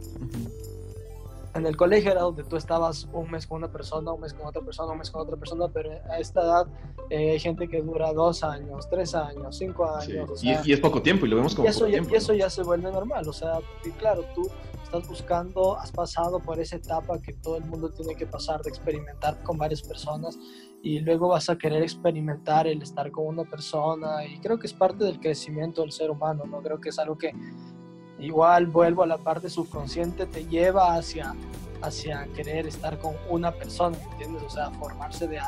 Aunque no me refiero tanto de familia, porque creo que ya la parte de la familia ha cambiado mucho. Eh, ahora, ahora también, o sea, la familia ahora puede ser hombre mujer o, hombre hombre y sin hijos o mujer mujer sin hijos o sea creo que ya también esta percepción de familia o, hombre mujer perro me entiendes o sea ya ya no ya no es esta cosa de, no es hombre mujer y la pareja sí una, una, niña y un niño. Eso era lo que siempre antes se quería. Yo me acuerdo eso mi hijo siempre me dice lo que tú buscabas era la parejita ¿cachai? o sea esa frase es súper súper super chistosa antes como, como lo percibían y ahora no, o sea, ahora tal vez lo que tú buscas es una compañía en tu trayecto, tal vez cuando ya vas creciendo y quieres dejar un poco esa cuestión de seguir experimentando con muchas personas y todo eso. Y aquí hay un punto bastante interesante que creo que igual es como polémico y bueno, quiero saber la opinión de los tres porque es un tema bastante polémico, pero empezar contigo, Rolando. ¿Tú crees que justamente estábamos hablando de la cuestión evolutiva, estábamos hablando acerca de cómo se nos han impuesto ciertos roles y todo, pero si hablamos de la cuestión evolutiva, justamente el proceso de tener un hijo para una mujer es nueve meses, pero un hombre no tiene esa limitancia, ¿el concepto de la monogamia crees que no es tan masculino o es una construcción social? Porque evolutivamente no respondemos a la monogamia como hombres. No, bueno, pues tú lo dijiste, es, totalmente una construcción social. Es una construcción social, no viene de la pulsión natural del ser humano. Eh, bueno, del hecho, acabas de decir, una mujer para concebir necesita, bueno, nueve meses para dar a luz a una nueva persona. En cambio, un hombre no necesita nueve meses.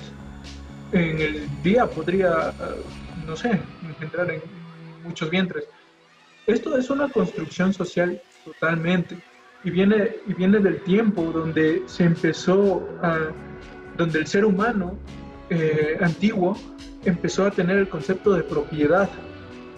Desde ahí viene el tema. Es decir, o sea, bueno, existen tribus antiguas y bueno, y actualmente aún existen tribus esas muy, muy remotas, casi no contactadas, donde se existe el modelo de, la, de los hijos tribales. Estos que, que, bueno, un hombre puede tener hijos con cualquier mujer que digamos que esté disponible de la tribu y nadie tiene como que no, esa, esa mujer es mía. No es así, todos somos la tribu. Y, y entonces el niño que nace no, no es mi hijo o, con ella, no, es el hijo de la tribu. y si se cae y llora y el, más cercano lo, lo recoge. Es, o sea, es como que ellos viven en el, modo más natural posible, se podría decir, pero por otro lado, otra línea de la, de la, de la humanidad, hemos, hemos crecido junto con lo que es la sociedad. Y como decía, desde el concepto de propiedad privada, donde dijeron, bueno, pues yo he sembrado esta tierra, aquí van a dar frutos, esta tierra es mía, desde ahí en adelante, o sea, y tú ya no te puedes meter porque es mía, los frutos son míos, desde ahí en adelante también, y empezó, y bueno, y desde ahí se viene un poco el tema de la sumisión de la mujer sobre, eh, bajo el hombre, este, donde se decía, bueno, pues esta mujer es mía. Entonces, por propiedad, claro. Por propiedad, para, para ese entonces. Entonces, eh, y por eso desde ahí hubo el, fenómeno de que eran monedas hijos, de cambio, Sí, y, hubo, históricamente lo hubo. Y, y, más adelante, y ni siquiera tan atrás, históricamente, no sé si aún se mantenga, pero en sociedades como, no sé, las arábicas, aún se ve en la India, donde se ve que, bueno, pues, o sea, yo te voy a permitir casarte con mi hija, pero ¿cuántas vacas me das? No lo sé. ¿Cuántas tierras me das? Es moneda de cambio aún. O sea, es como un poco... En ciertos mundos, en, cierta parte de la sociedad hemos evolucionado mucho más. Y eso ya es impensable siquiera aquí, pero, pero en ciertos lugares no se da. Entonces, entonces, volviendo un poco, el tema de la monogamia de esta mujer es mía, y, bueno, y también en, viceversa, ahora ya se puede decir, puede decir, este hombre es mío. Claro, este, eh, es totalmente social, es una construcción social. No, es, no, es, no responde a la naturaleza. y, se da y se ve por los ciclos de reproducción que tiene, y viéndolo como animales, los ciclos de reproducción que tiene el masculino y el femenino de la raza humana. Eh, bueno, y he recalcado bastante en el tema de, la propiedad, donde se dice que eh, el hombre dice esta mujer es mía y la mujer puede decir este hombre es mío, pero ahí no sé qué, piensan ustedes, cómo, cómo lo ven, por qué se puede dar más el tema de que, y, es, y se lo ve en la sociedad actual, que el hombre puede decir, es más común que diga que esta mujer es mía, y entonces vienen los casos de feminicidios, donde, porque, ah, esta mujer es mía y se metió con alguien más, no, si no es mía, no es de nadie, bueno, feminicidios. Que el caso de que una mujer diga este hombre es mío, por lo general una mujer puede decir, ah, ok, me engañó, ah, que se vaya ese tipo. ¿Por qué se da más así? ¿Por qué más el sentido de propiedad del hombre a la mujer o de la mujer al hombre que de la mujer al hombre? Yo siento, yo siento que eso responde también a, esta cuestión de la revolución agropecuaria, ¿no? cuando comenzamos a hacernos sedentarios, lo que tú decías, cuando comenzamos a hacernos sedentarios y comenzamos a tener cosas, estas cuestiones comenzaron a ser como más propiedad. Y si nos vamos un poquito más atrás de eso, antes de poder asentarnos como sedentarios, ya, ya la naturaleza inventó, inventó, por decirlo así, o sea, creó la menopausia. Entonces ya el hombre había adoptado esta cuestión de él ser el proveedor. Entonces, cuando ya nos asentamos, él era el que plantaba, él era el que cosechaba, él era, ¿me entiendes? Antes la mujer era la que cosechaba incluso, y ya cuando comenzamos a hacer esta cuestión de la revolución de la agricultura, el hombre se dedicaba netamente a todo eso. Entonces, todo lo que él producía era de él, y esta familia es mía, y esta mujer es mía. Cuando comenzaron a cambiar esos paradigmas, y un poco, porque ni siquiera tanto, como dice, recién está comenzando a aparecer esto, fue justamente lo que hablamos hace un rato, en la época de las cruzadas, cuando comenzó a haber este amor cortés, donde ya tenían un poco más de decisión, entonces ya podían decir mi esposo, ¿no? Y ese tipo de cosas porque ellas decidían. No sé qué piensen ustedes. Ahí en ese punto, por ejemplo, este, acotando un poco más a esto de la, de la propiedad privada, yo creo que eh, en, en, en, el contexto de la monogamia, también ha influido mucho esto de, de, la cantidad de recursos que existen en medio. Yo cacho que la monogamia también fue una, una, una construcción social que se fue desarrollando poco a poco y, y como que impregnando mucho más en, en, lo que es nuestra sociedad, debido a que eh, cada vez es más difícil reunir recursos para un solo núcleo familiar. No se diga para, para varios núcleos familiares, o sea, y, y esta, esta ausencia de recursos y dificultad de reunir recursos ha acentuado esto de, a esto de la monogamia. Eh, es que yo cacho que eso, eso nos ha hecho evolucionar también, tanto en la, en la parte este, de, de, las relaciones interpersonales, de que ya no, ya no se busca como que tener múltiples parejas, sino establecerse solo con una. Y eso incluso ha afectado a culturas en las que antes la, tener, qué sé yo, un hombre podía tener determinado número de esposas. es algo que me, que me llama mucho la atención, porque por ejemplo en las culturas árabes, este, ya, no se, ya no se da con tanta frecuencia esto. Y cuando tú les preguntas a ellos, les dicen es porque en su cultura ellos lo que, lo que le dan a una tienen que darle a todas. Y ya no, no tienen los suficientes recursos como para poder compartir con todas, entonces deciden tener una sola pero, pero ahí también va otra cosa, ¿no? Ahí va la cuestión de la occidentalización. O sea, eh, si vamos a hablar de masculinidades que no tienen que ver con nuestra cultura, y aquí está súper bueno el topar el tema del, del, Islam, eh, ellos eh, y la construcción que tienen de hombre es de que esta persona, entre más mujeres tiene, y que más puede mantener a todos, es un hombre más exitoso porque puede encargarse de varias mujeres y mantenerlas y porque tiene más cosas y como los conceptos de machismo y feminismo ya son diferentes, la mujer persigue a una persona que tenga mucho dinero, así tenga varias esposas, porque entre más esposas tiene, dice, ah, tiene más poder adquisitivo para poder mantenernos. Roland. Es que te, das cuenta que ese modelo funciona en una sociedad como la conocemos más y, de nuevo, viendo el tema de las propiedades, occidentalizado también, eh, desde que, o sea, el, el, tema de la propiedad privada tiene su pro, pero también su contra. Desde que tú tienes tu huerto, ok, eh, los frutos de ahí son míos, pero a la vez es tu responsabilidad que ese huerto funcione y que como de proveedor. como proveedor, asimismo. Eh, esto de, de nuevo, es refutable con el tema de, de estas tribus donde es el, el hijo tribal porque es una, una tribu, o sea, una sociedad más, digámoslo de alguna manera, comunista, de una manera más idílica, que no se puede construir en una sociedad moderna como la conocemos, pero ahí es un poco más comunista que, la comunidad de todos, o sea, no importa, yo me puedo reproducir con todas las mujeres de la tribu, porque no es mi responsabilidad proveerles a todas ellas, eh, mantenerlas a todas ellas, todas ellas, es, es de la tribu. O sea, yo voy a aportar tanto como cualquier otro de la tribu. Entonces, ahí funciona de esa manera. Ahora, en la sociedad como la conocemos, donde si tú ya tienes algo, tú eres responsable de proveerle, de mantenerle, entonces ya no puede funcionar el tema de, bueno, tengo muchos hogares y tengo que mantenerlos tantos. No, no, no funciona, no es dable. Aquí tengo un punto bastante polémico para, para ti, Felipe, para que nos des una perspectiva desde tu punto de vista. Bueno, las masculinidades también queríamos verlas desde masculinidades pasadas, ¿no? Y siempre hay un tema bastante discordante, digamos, en torno a la masculinidad actual, que es la masculinidad griega. La masculinidad griega era una cuestión totalmente diferente a la que ahora nosotros pensamos. ¿Y por qué crees que en esta sociedad el hecho de que, digamos, tengas un gusto igualitario por hombres o mujeres o solo por hombres ahora se lo feminiza, cuando en la cultura griega si te podía gustar otro hombre, no eras ser femenino por ende.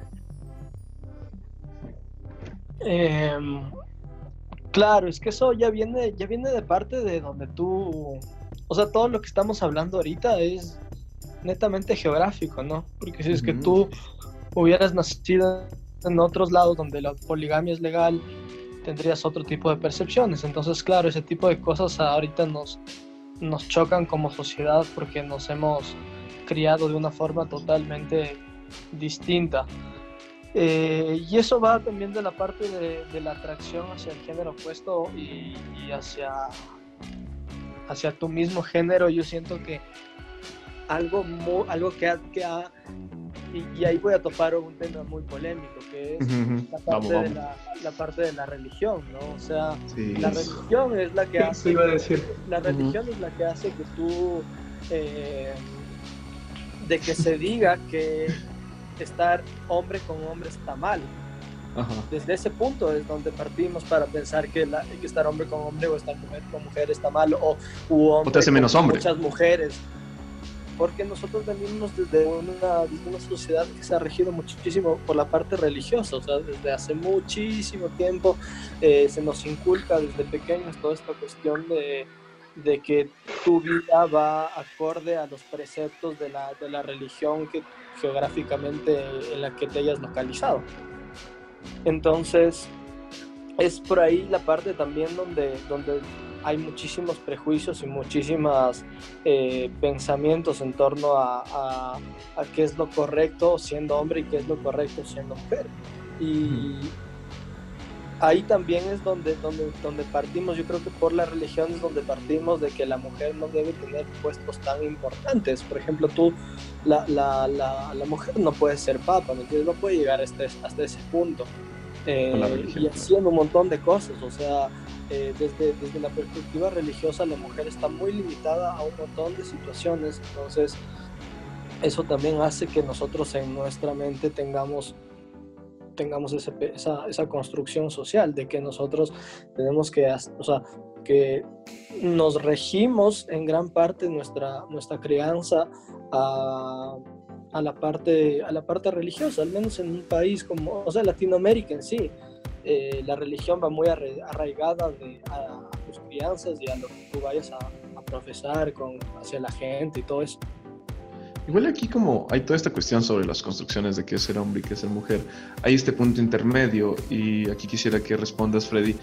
Mira, siento que en la cuestión de los homosexuales, hay muchos que no han abrazado su masculinidad diciendo, ok, soy hombre y me gustan los hombres, y comienzan a tener una construcción más hacia lo femenino porque no hay como estas, estos parámetros de lo que, digamos, es ser un hombre que guste de otro hombre, sino que más bien tienen este pegarse hacia el otro género en vez de descubrir su masculinidad desde eso.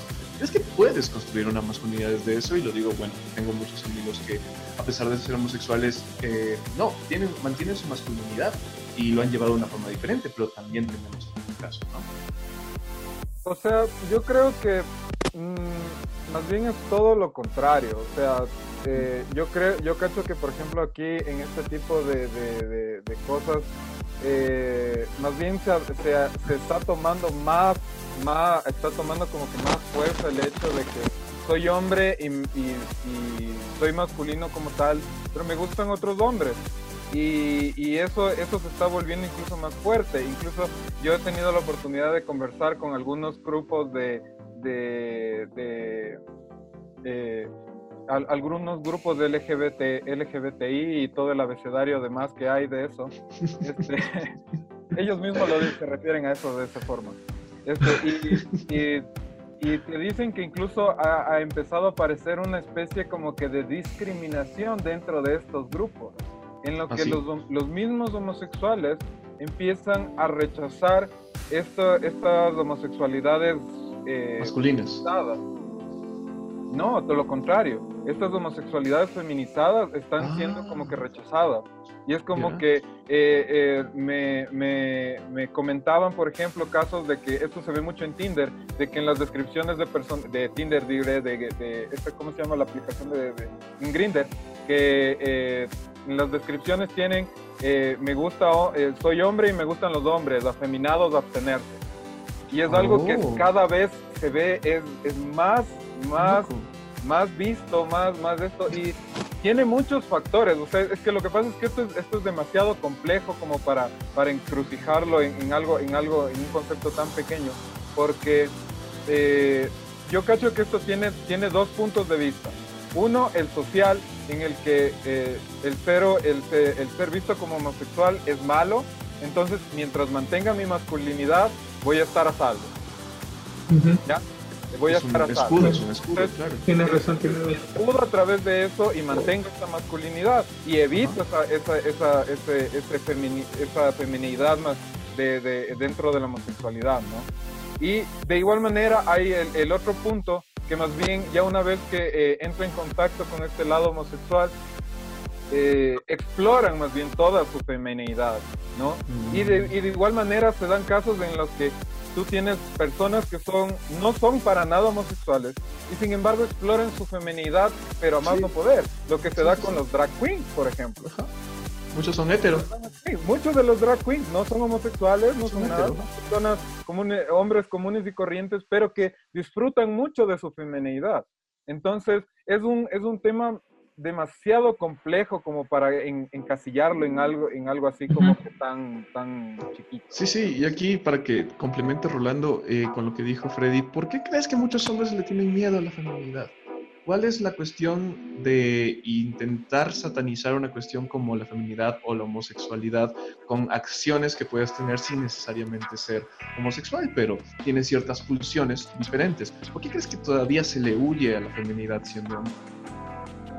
A ver, bueno, es muy nuevo el tema de, las más, no sé, masculinidades, o sea, diferentes masculinidades, y, venimos de muy reciente, y es que, bueno, quería traer a colación un poco, y es un tema actual, ha sido el boom, no sé si desde ayer, hoy día más que nada, este, a ver, eh, hablaban de los, de aquellos homosexuales que quieren o sea, que buscan verse femeninos para, y, bueno, que gustan de los hombres, pero además gustan verse femeninos, mientras también están los homosexuales que gustan totalmente masculinos, les gustan los hombres, y, bueno, y se relacionan con hombres. Eh, es muy nuevo y viene evolucionando también este tema. Bueno, y existe un patrón. A ver, el boom de hoy día, ¿qué fue? De esta, de esta digamos, caricaturización o parodia que, que, hacen los actores Reynoso y no me acuerdo el otro. Eh, se me fue, se me fue. Bueno, en donde se ve que los homosexuales tienen. Arauz, Arauz, exacto. Donde se ve que los homosexuales tienen ciertos patrones. Ah, que son, Que son, que no sé, que tienen ciertos amaneramientos y para su caricaturización, como ellos lo ponían, que son hasta medio no sé, ingenuos, bueno, tienen ciertos patrones, ciertas formas, pero te das cuenta que esos personajes, bueno, Arauz es un poco más nuevo, pero el personaje del, de la Melo de, de, David fue construido hace, no sé, más de 10 años tal vez. y es otro contexto, y bueno, G lo dicen, no puedes juzgar fuera de, fuera de tiempo. Este, fueron construidos entonces. Al día de hoy eso no pega, porque como como se va viendo, van evolucionando estas formas de masculinidad y ya no necesariamente tienes que verte totalmente femenino o, parecerte, no, no va a ser igual, a parecerte a esos patrones para ser homosexual. Y entonces ahí es cuando viene el rechazo, es cuando dicen, no, pues, o sea, yo soy homosexual y yo no me veo así, eso es una caricaturización, es una burla, pero era el modelo que venía antes. Ahora, de todas maneras... Igual estaba mal. estaba mal, estaba mal, obviamente pero de todas maneras no sería rechazable. Si alguien quiere verse así, o sea, tiene toda la libertad. Y, me llamó un poquito la atención lo que decía Freddy, de que dentro del grupo LGBTI están rechazando un poco a esos sí, qué raro. homosexuales que, que se feminizan. Bien, o sea, ¿qué tal si sí, son homosexuales, les gustan los hombres, pero y también, o sea, por decisión propia, quieren verse femeninos? existen, como lo dijeron, los heteros que se, que se ven femeninos, eh, bueno, para su performance, que son los drag queens. Y nadie les dice nada, bueno, en, su grupo, ¿no? Este, ¿Por qué si siendo homosexual quiere verse femenino, entonces es rechazado? No lo sé. Pero es como una contradicción, ¿no? Es una contradicción totalmente. Es que ahí tenemos que tener en cuenta de que, eh, o sea, los homosexuales, por ser homosexuales, no es que son una, una, un ser humano diferente. O sea, son un ser humano cualquiera y como un ser humano común y cualquiera tiene sus prejuicios. De, aún dentro de, de, su estatus tiene sus propios prejuicios. Entonces es como que eh, eso también está, es lo, es lo que les decía, ¿no? Eh, muchas veces está dado por, por, los entornos sociales en los que el, el, escudarse a través de esta masculinidad los mantiene a salvo en sociedades donde no, se, no, no pueden, no se sienten a salvo. Yo creo que, por ejemplo, en, nuestro país es una sociedad donde todavía esta seguridad, si es verdad que ha evolucionado mucho, pero todavía hay mucha inseguridad, eh, los homosexuales se sienten muy inseguros, porque cualquier persona que no le agrade lo que ellos son, los matan. Y esto pasó en estos días, no hace muchos días, en, que un mm. militar mató a un chico, este, lo engañó y, lo llevó para, para, matarlo, por el mero hecho de que, era, de que, era, homosexual. Entonces yo cacho que, o sea, eso, de, eso depende mucho de, también del, del lugar en donde estés, de la sociedad de la cual estés rodeada y también, o sea, como digo, o sea, los homosexuales no es como que es una especie alienígena ni nada por el estilo. Son seres humanos comunes y corrientes que simplemente tienen este eh, gustos diferentes, o sea, sus actitudes sexuales son Con masculinidades diferentes, claro. De igual manera, eh, tendrán, eh, no por el hecho de ser homosexuales, no significa que no van a tener prejuicios, que no van a tener este, problemas con otros grupos, con otros grupos sociales, aún dentro de sus propias comunidades. Eso sí, a la final como que esta libertad de expresión. Y aquí quiero como ahondarnos un poquito más en la, en la construcción de ser hombre desde un punto neutro. Siento que, como decías tú Felipe, y la pregunta también va para ti, como decías, eh, hay un punto en tu vida en que todavía no te, no te gustan las mujeres, no te sientes atraído por las mujeres, y después comienzas a sentirte atraído y de repente eso comienza a cambiar, comienza a cambiar como tú te sentías, ¿no? Pero tú te acuerdas, tú recuerdas cómo tú te sentías siendo hombre antes de que las mujeres te gustaran. Sí, era justo eso que les decía antes de, de lo que para mí el recreo era solo fútbol, hasta sexto de básica y en séptimo cambió eso a irnos al, atrás del bar a darnos piquitos y luego salir corriendo.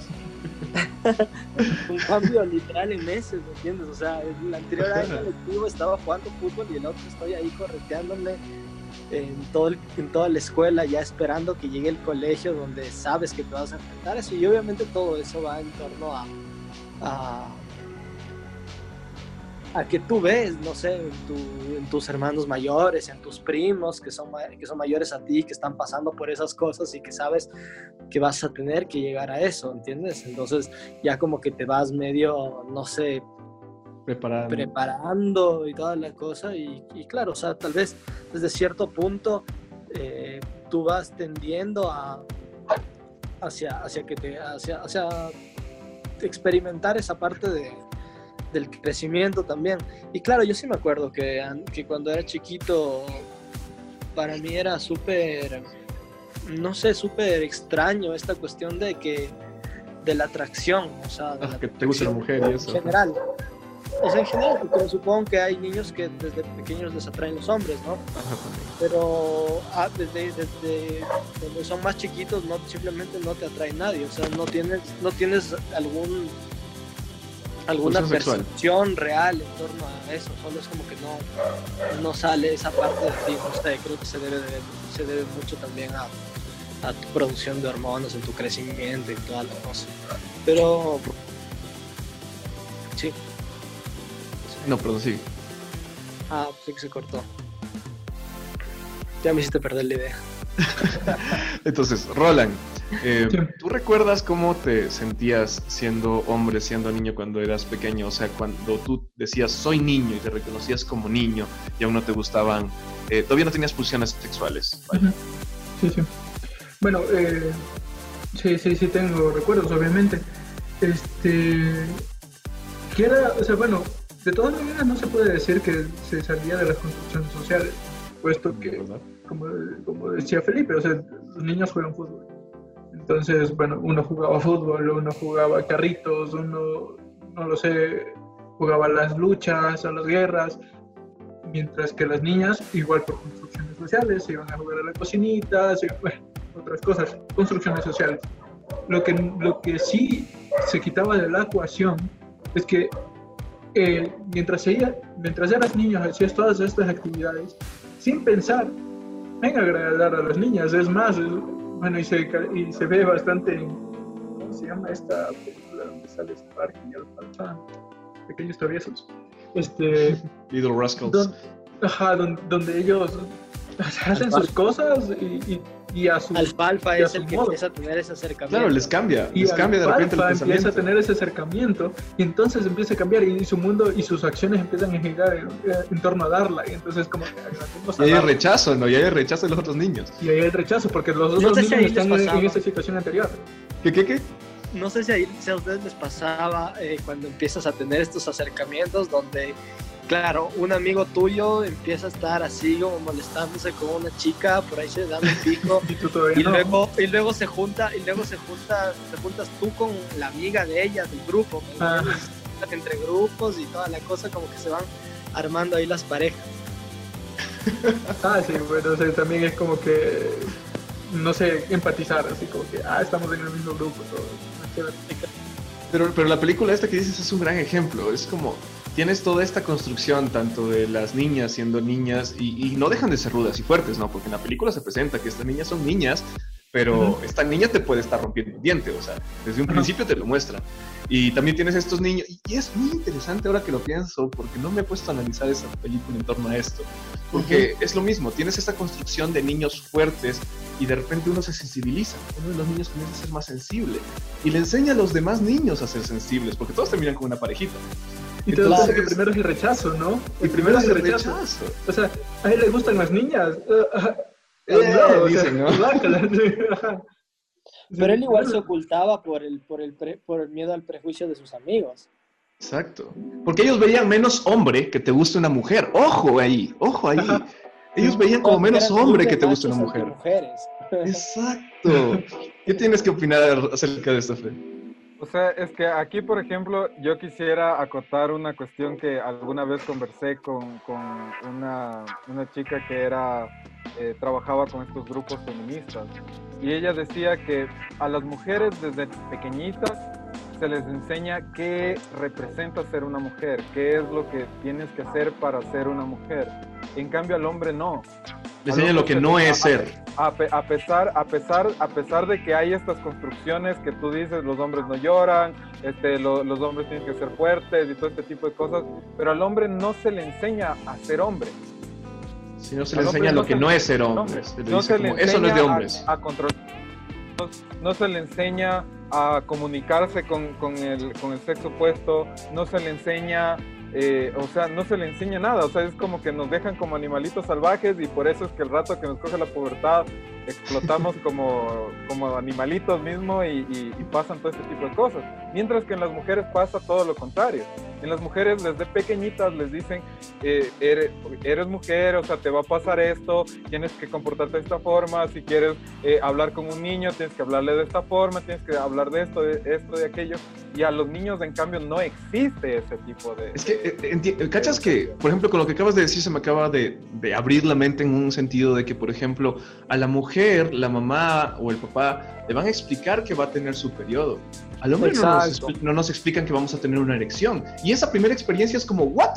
¿Me entiendes? O sea, a ti no te explican como hombre que vas a tener una erección, que te van a comenzar a gustar niñas, porque como decías, a la mujer se le, y tal vez eso también esté mal, ¿no? A la mujer se le dice cómo ser, y a nosotros se nos dice esto no se hace, esto no hace un hombre, esto no hace un hombre, esto no hace un hombre, es decirle esto es lo que hace un hombre. Exactamente. Pero son, son, son tal vez tendencias que se fueron abandonando con el tiempo.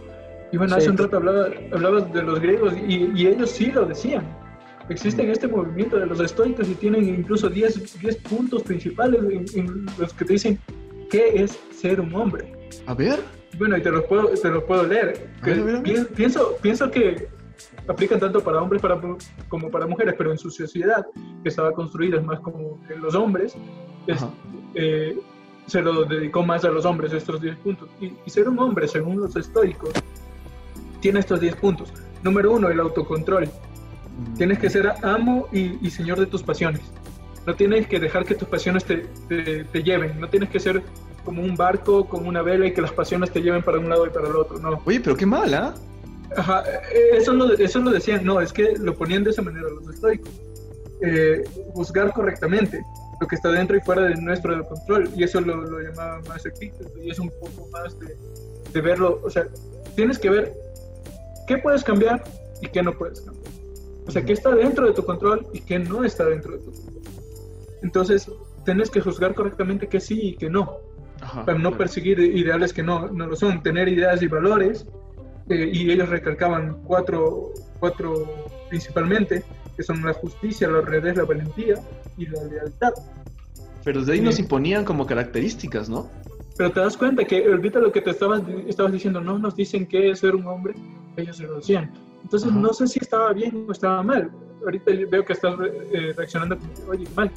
Pero hace un rato me estabas, estabas diciendo, pero no sé sin qué hacer. Bueno, el punto número cuatro es establece objetivos. Punto número cinco, deberes. El punto número 6 es tenga perseverancia, resiste. Pero deben hacer más como una especie, no sé, de mandamiento, por así decirlo. O sea, es, como para ponerlos en, un, estado.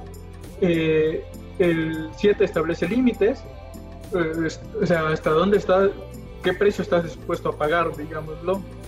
Este, el 8 sueña con los pies en la tierra, sigue, sigue soñando, pero siempre pegado a tu realidad. En palabra y honor.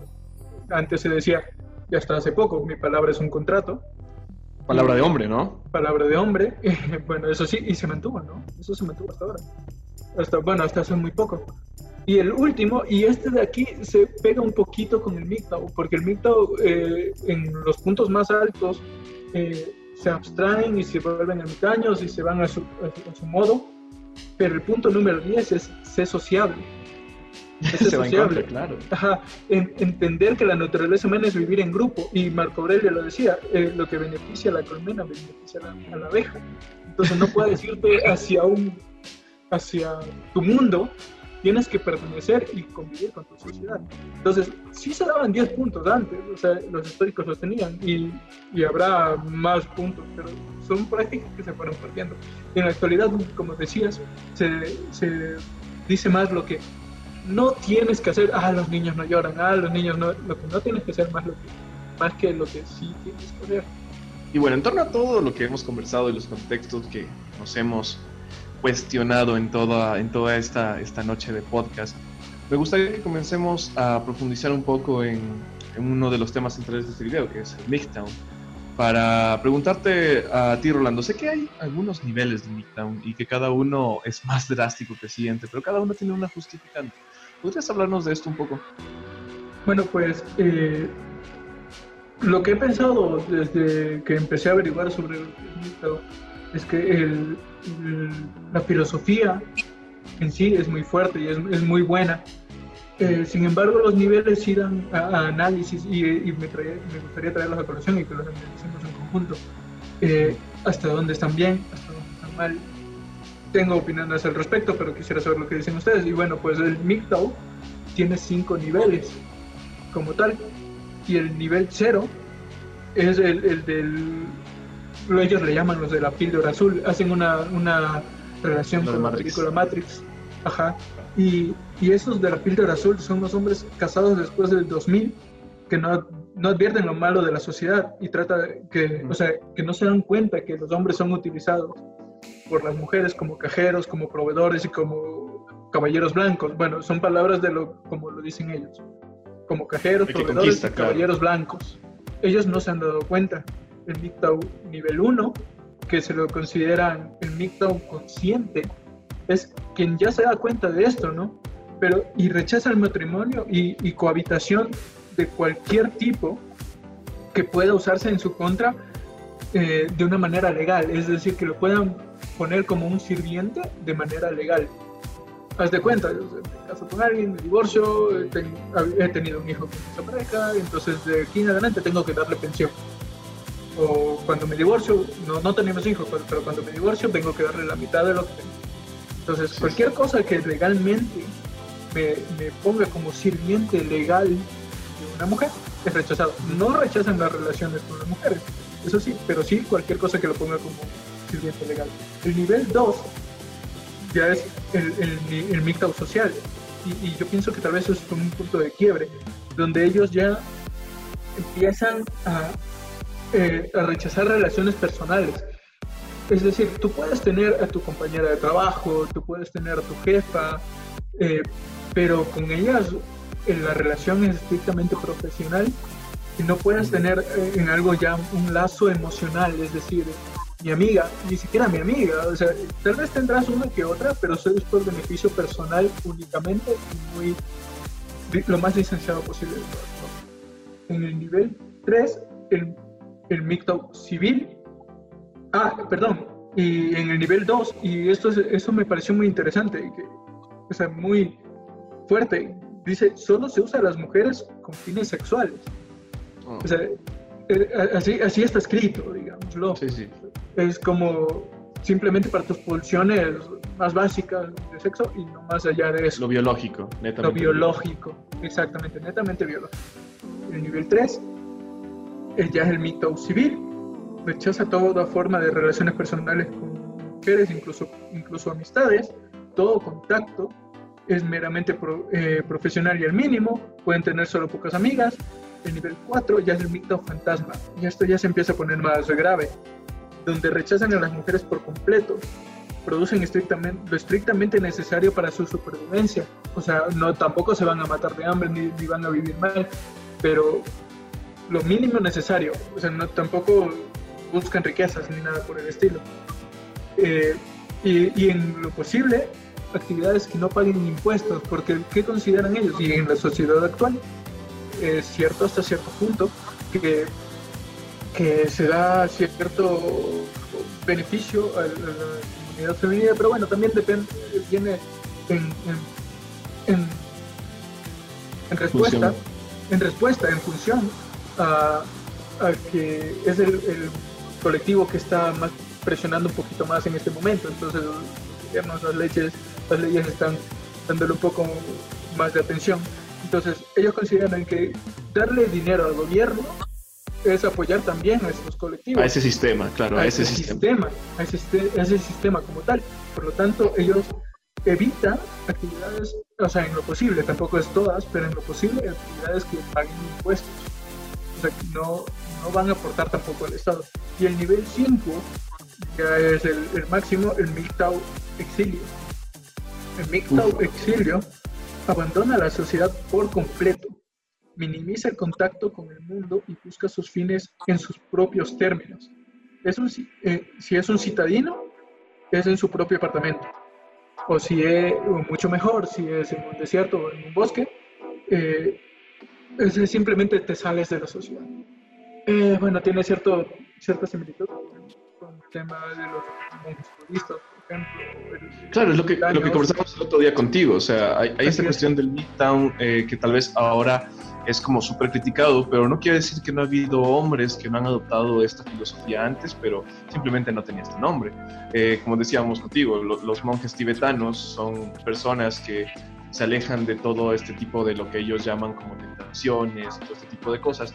Claro que lo, una, pero es que su, su, objetivo es otro. Claro, es que eso es lo que iba, es lo que iba. Lo de ellos es una construcción muchísimo más espiritual, pero igual responde como un poco a esto de que estas distracciones de, como te decía, girar en torno a la mujer y todo este tipo de cosas, son eso, distracciones que no te hacen avanzar. No, no vamos a ponerlo como hombres, porque no es lo que piensan los tibetanos, como persona, pero, pero es eso, ¿no? Como que este tipo de, distracciones eh, son como que alejadas, porque igual lo del movimiento MICTA, aunque lo que yo te decía, eh, yo, yo soy bastante asiduo a esta filosofía, pero desde sus niveles más, más bajos, ¿no? sus niveles que yo siento que son como menos radicalizados, que, que, es esto de, sí, o sea, no planear o planificar tu vida o tu día a día en torno a, a las mujeres, o tampoco estar planificando tus metas personales o tu dinero en torno a eso, un poco todo lo que hemos dicho en, esta, en este podcast, por ejemplo, el hecho de que si me quiero ver bien, me quiero ver bien por mí, no me quiero ver bien para ser más atrayente una mujer, o si quiero tener, yo qué sé, por A o B razón, quiero tener dinero, pero por un fin que como hombre quiero tener, pero no con el fin de que voy a tener más dinero para ser más eh, opcionable hacia tener como que este tipo de relaciones. Freddy, ¿qué piensas tú acerca del movimiento mixto? O sea, de, referente a todos estos puntos del movimiento mixto, entiendo de dónde vienen los principios, entiendo de, dónde vienen los, todos estos parámetros y todas estas decisiones. Pero aquí es donde yo, yo tengo un, un, ligero pero con esto, ¿no? Y, y, que me parece un poco contradictorio de la filosofía. El hecho de tomar como que todas estas medidas drásticas para dejar de vivir alrededor de, la, de las mujeres. Sin embargo, tomas estas medidas, no, no tanto como que desde una perspectiva más personal y, de, y de, formar tu integridad, sino que porque ya no quieres vivir alrededor de las mujeres. Y es como que es como que no quieres rechazo las mujeres, sin embargo tomas una decisión en función de las mujeres. Sí, Entonces, es que... esto me parece un poco contradictorio en, en, cuanto a lo de la filosofía. Sin embargo, entiendo, entiendo entiendo de dónde viene todas estas cosas, todo, la, todo esto, esto, este sentir del ser humano, de, del, del, hombre, de sentirse abusado de una u otra forma, especialmente económicamente. Yo creo que mucho de esto es económico y laboralmente se sienten abusados porque se sienten cajeros automáticos. Y es algo que pasa, por ejemplo, en, en, las, en, las, en las aplicaciones de, de citas, donde muchas mujeres salen contigo para comer gratis. Mm. Y es, es algo que, que, ya ha sido estudiado y ha sido comprobado. Entonces es como que entiendo de dónde viene, pero eh, de igual manera es como que en su fundamento me resulta un poco contradictorio. Me parece más que deberíamos enfocar todo esto, no tanto al no, no, sentirnos usados o, depender de, las mujeres de otras cosas, sino simplemente a, a, nuestra formación personal y buscar como que nuestra felicidad personal, sin importar lo que diga hombres, mujeres o lo que sea, sino que simplemente encontrar mi propio camino y ya.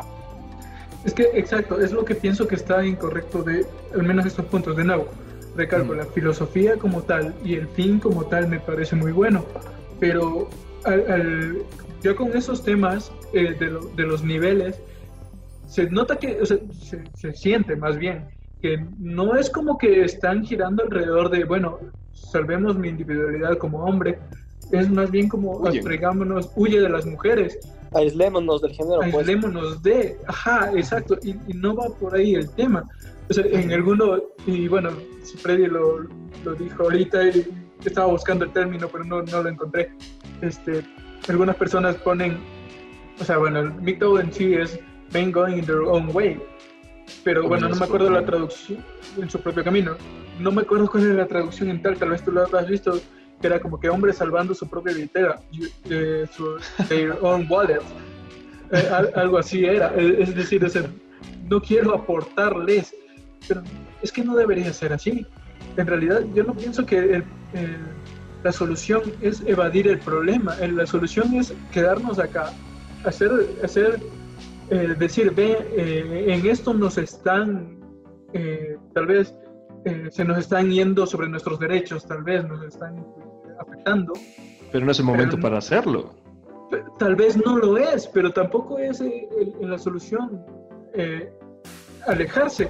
Y bueno, yo ponía el ejemplo y, yo sé que tal vez esté muy, un poco alejado de y no se apegue tanto, pero es que me da, me da esta abstracción de que, de que a ver, el hombre cuando vio el fuego la primera vez eh, quiso alejarse, pero la solución no era alejarse y deja ya el fuego y yo me voy lejos del fuego, no, la cosa es interactúa con él, o sea, crece como sociedad, no, no es como me voy y, no, no estás generando ningún cambio así, lo que tú tienes que hacer es, tal vez es verdad, no es el momento, si tú sales en, este, en estos tiempos, ahora, a decir, hey, están vulnerando mis derechos,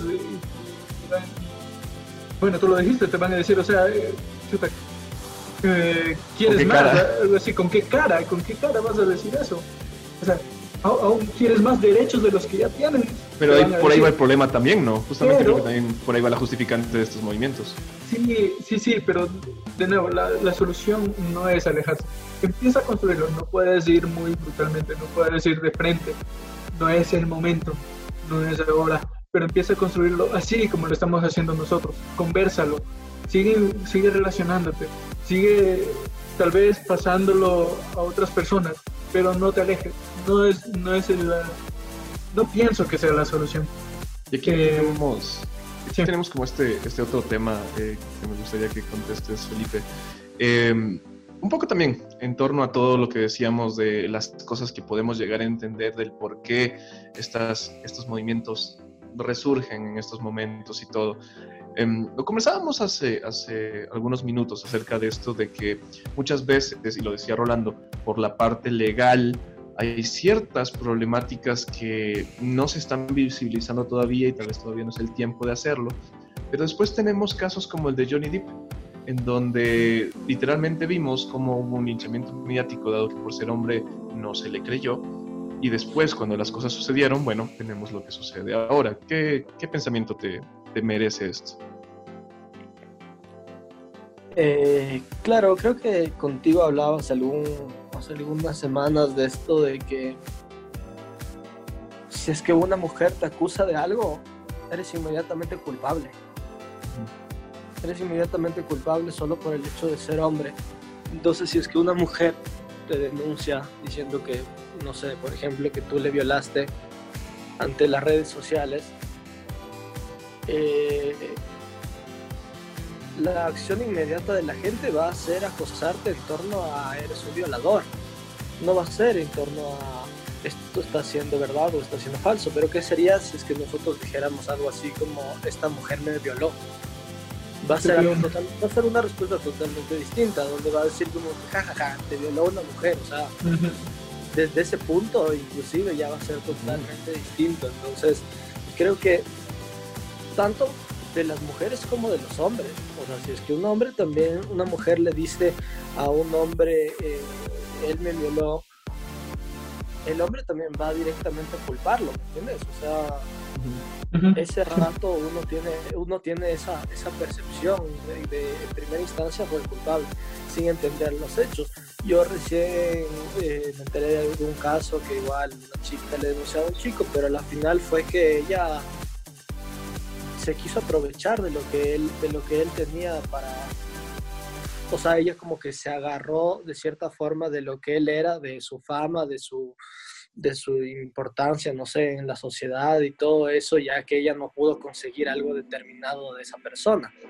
Mm. Entonces lo que hizo simplemente fue hacer lo primero que puede hacer y lo más dañino que es atacarle en una cuestión donde simplemente te van a van a omitir un juicio de valor sin siquiera entender las, las, cuestiones. O sea, por ejemplo, no sé, yo voy a una fiesta, eh, yo estoy con una chica, los dos nos pegamos la misma cantidad de tragos, los dos nos entregamos en el mismo nivel y los dos tenemos relaciones.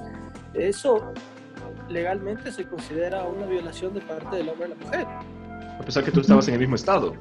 A pesar de que tú estás en el mismo estado, porque obviamente eso no es tan fácil de comprobar y va a ser, o sea, lo más probable es que caigas en este punto donde no, tú fuiste el que la emborrachaste, ¿me entiendes? Es lo más, es lo más, la, primera, el primer pensamiento que tiene una persona. Entonces eso era lo que yo te decía también, creo que es un momento muy, muy difícil para el hombre de emitir sus criterios en torno a muchas cosas eh, siento que uno está en constante crítica por el hecho de ser hombre. O sea, tú por ser hombre, tú si haces esta cosa, eres machista. O si es que haces esta otra cosa, eh, estás irrespetando a las mujeres y cosas así. Porque claro, o sea, ahorita estamos viviendo un momento donde, donde toda esta cuestión de, del feminismo está muy, muy sensible en la sociedad.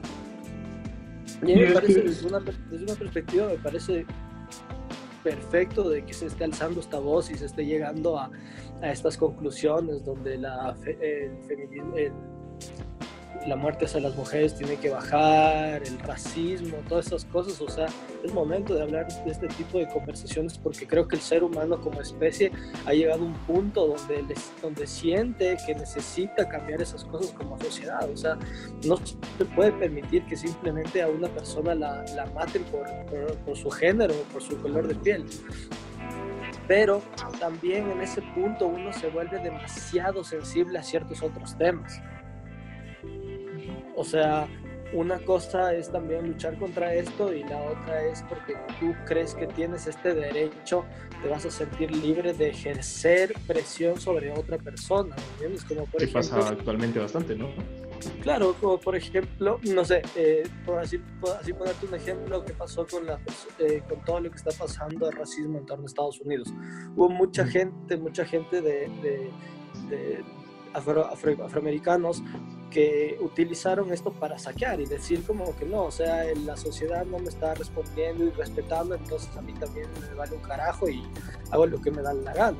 Entonces en ese punto no estás tampoco logrando tu propósito de mostrar tu inconformidad y llegar, como dice Roland, a sociabilizar un problema entre la gente y poder llegar a, un, a una a una a una cuestión donde ya se pueda, no sé, hasta implementar inclusive en las leyes, sino que siempre va a haber estos extremos de, una persona donde vaya a creer algo muy radical y vaya a querer infundirlo ante los demás.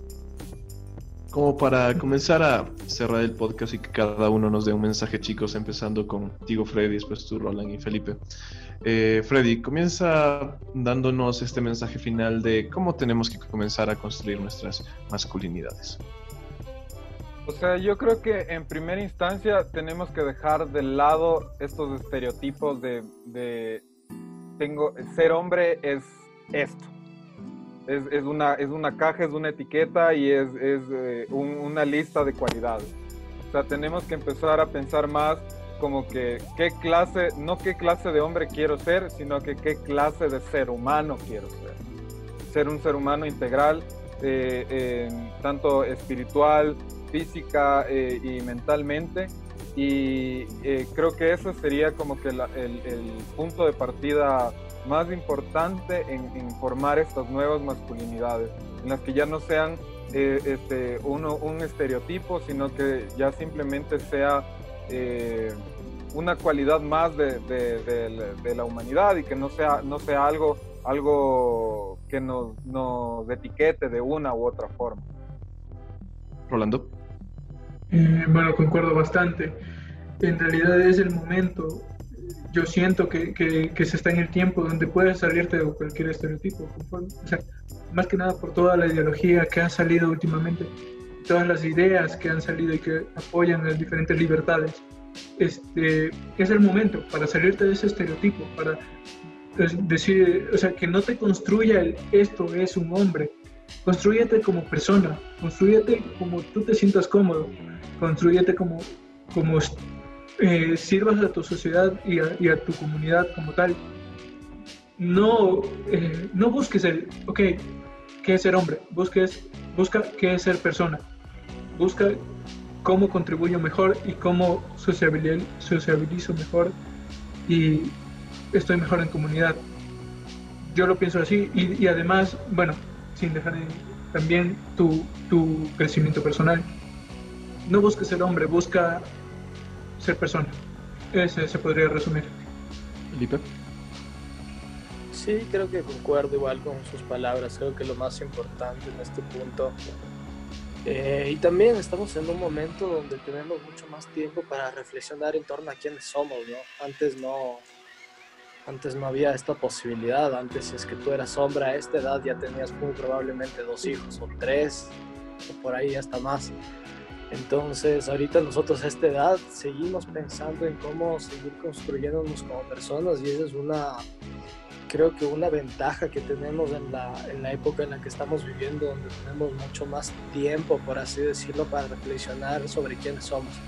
Y si es que nos tenemos ese tiempo y nos podemos a reflexionar en quiénes somos, creo que lo más importante es eh, pensar en tu integridad personal, en sentirte bien contigo mismo, pero también en qué es lo que yo puedo aportar positivamente a, la, comunidad, como dice Roland, o sea, eh, tanto sentirte bien contigo mismo como ser bueno con los demás, independientemente de que te guste, cómo te guste lucir, qué sientas, porque creo que esos ya son rasgos que definen la identidad de una persona, pero no creo que definen si una persona es buena o mala, ¿no? Como dicen, no, los gays son malos, no sé, los normales, etcétera.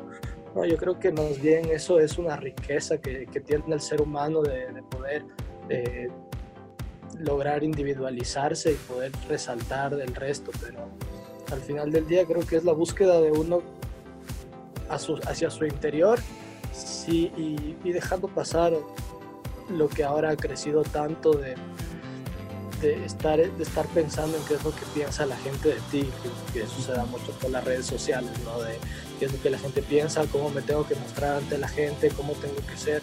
Cuando poco a poco nos vamos dando cuenta que la gente que más resalta es a la que menos le importa eso y la que más, la que más se muestra como es, con sus debilidades y con, sus problemas y con cosas, porque al final del día todos somos así, o sea, todos somos un cúmulo de un montón de cosas y buenas, buenas y malas, y no está bien solo tratar de mostrar lo bueno o lo bueno de ti, y más bien mostrar lo real de ti. Como mensaje final quisiera acotar que a pesar que actualmente existen movimientos como el que hablamos el día de hoy, que busca una justicia más igualitaria para los hombres yo creo que nunca fue tan fácil ser hombre como en esta época. Si tú no quieres ser padre, no lo eres. Si tú quieres llorar, puedes hacerlo. Si quieres ser rudo, también puedes hacerlo. Si tú quieres ser una persona sensible o quieres ser una persona mucho más directa, no te quitas ser menos hombre. Y si de alguna forma sientes que como hombre están pasando cosas injustas contra nuestro género, la solución no es huir a los problemas, la solución es enfrentarlos e intentar entre todos construir un mundo más igualitario, entre todos construir un mundo mucho más empático y que como especie humana podamos comprender que tampoco estamos solos aquí como especie y que somos todo un planeta que debemos respetarnos entre todos. Ha sido un gusto tenerlos el día de hoy aquí. Hemos sido Super Felipe, esto es Mismo Pragmático y nos vemos en nuestro siguiente podcast.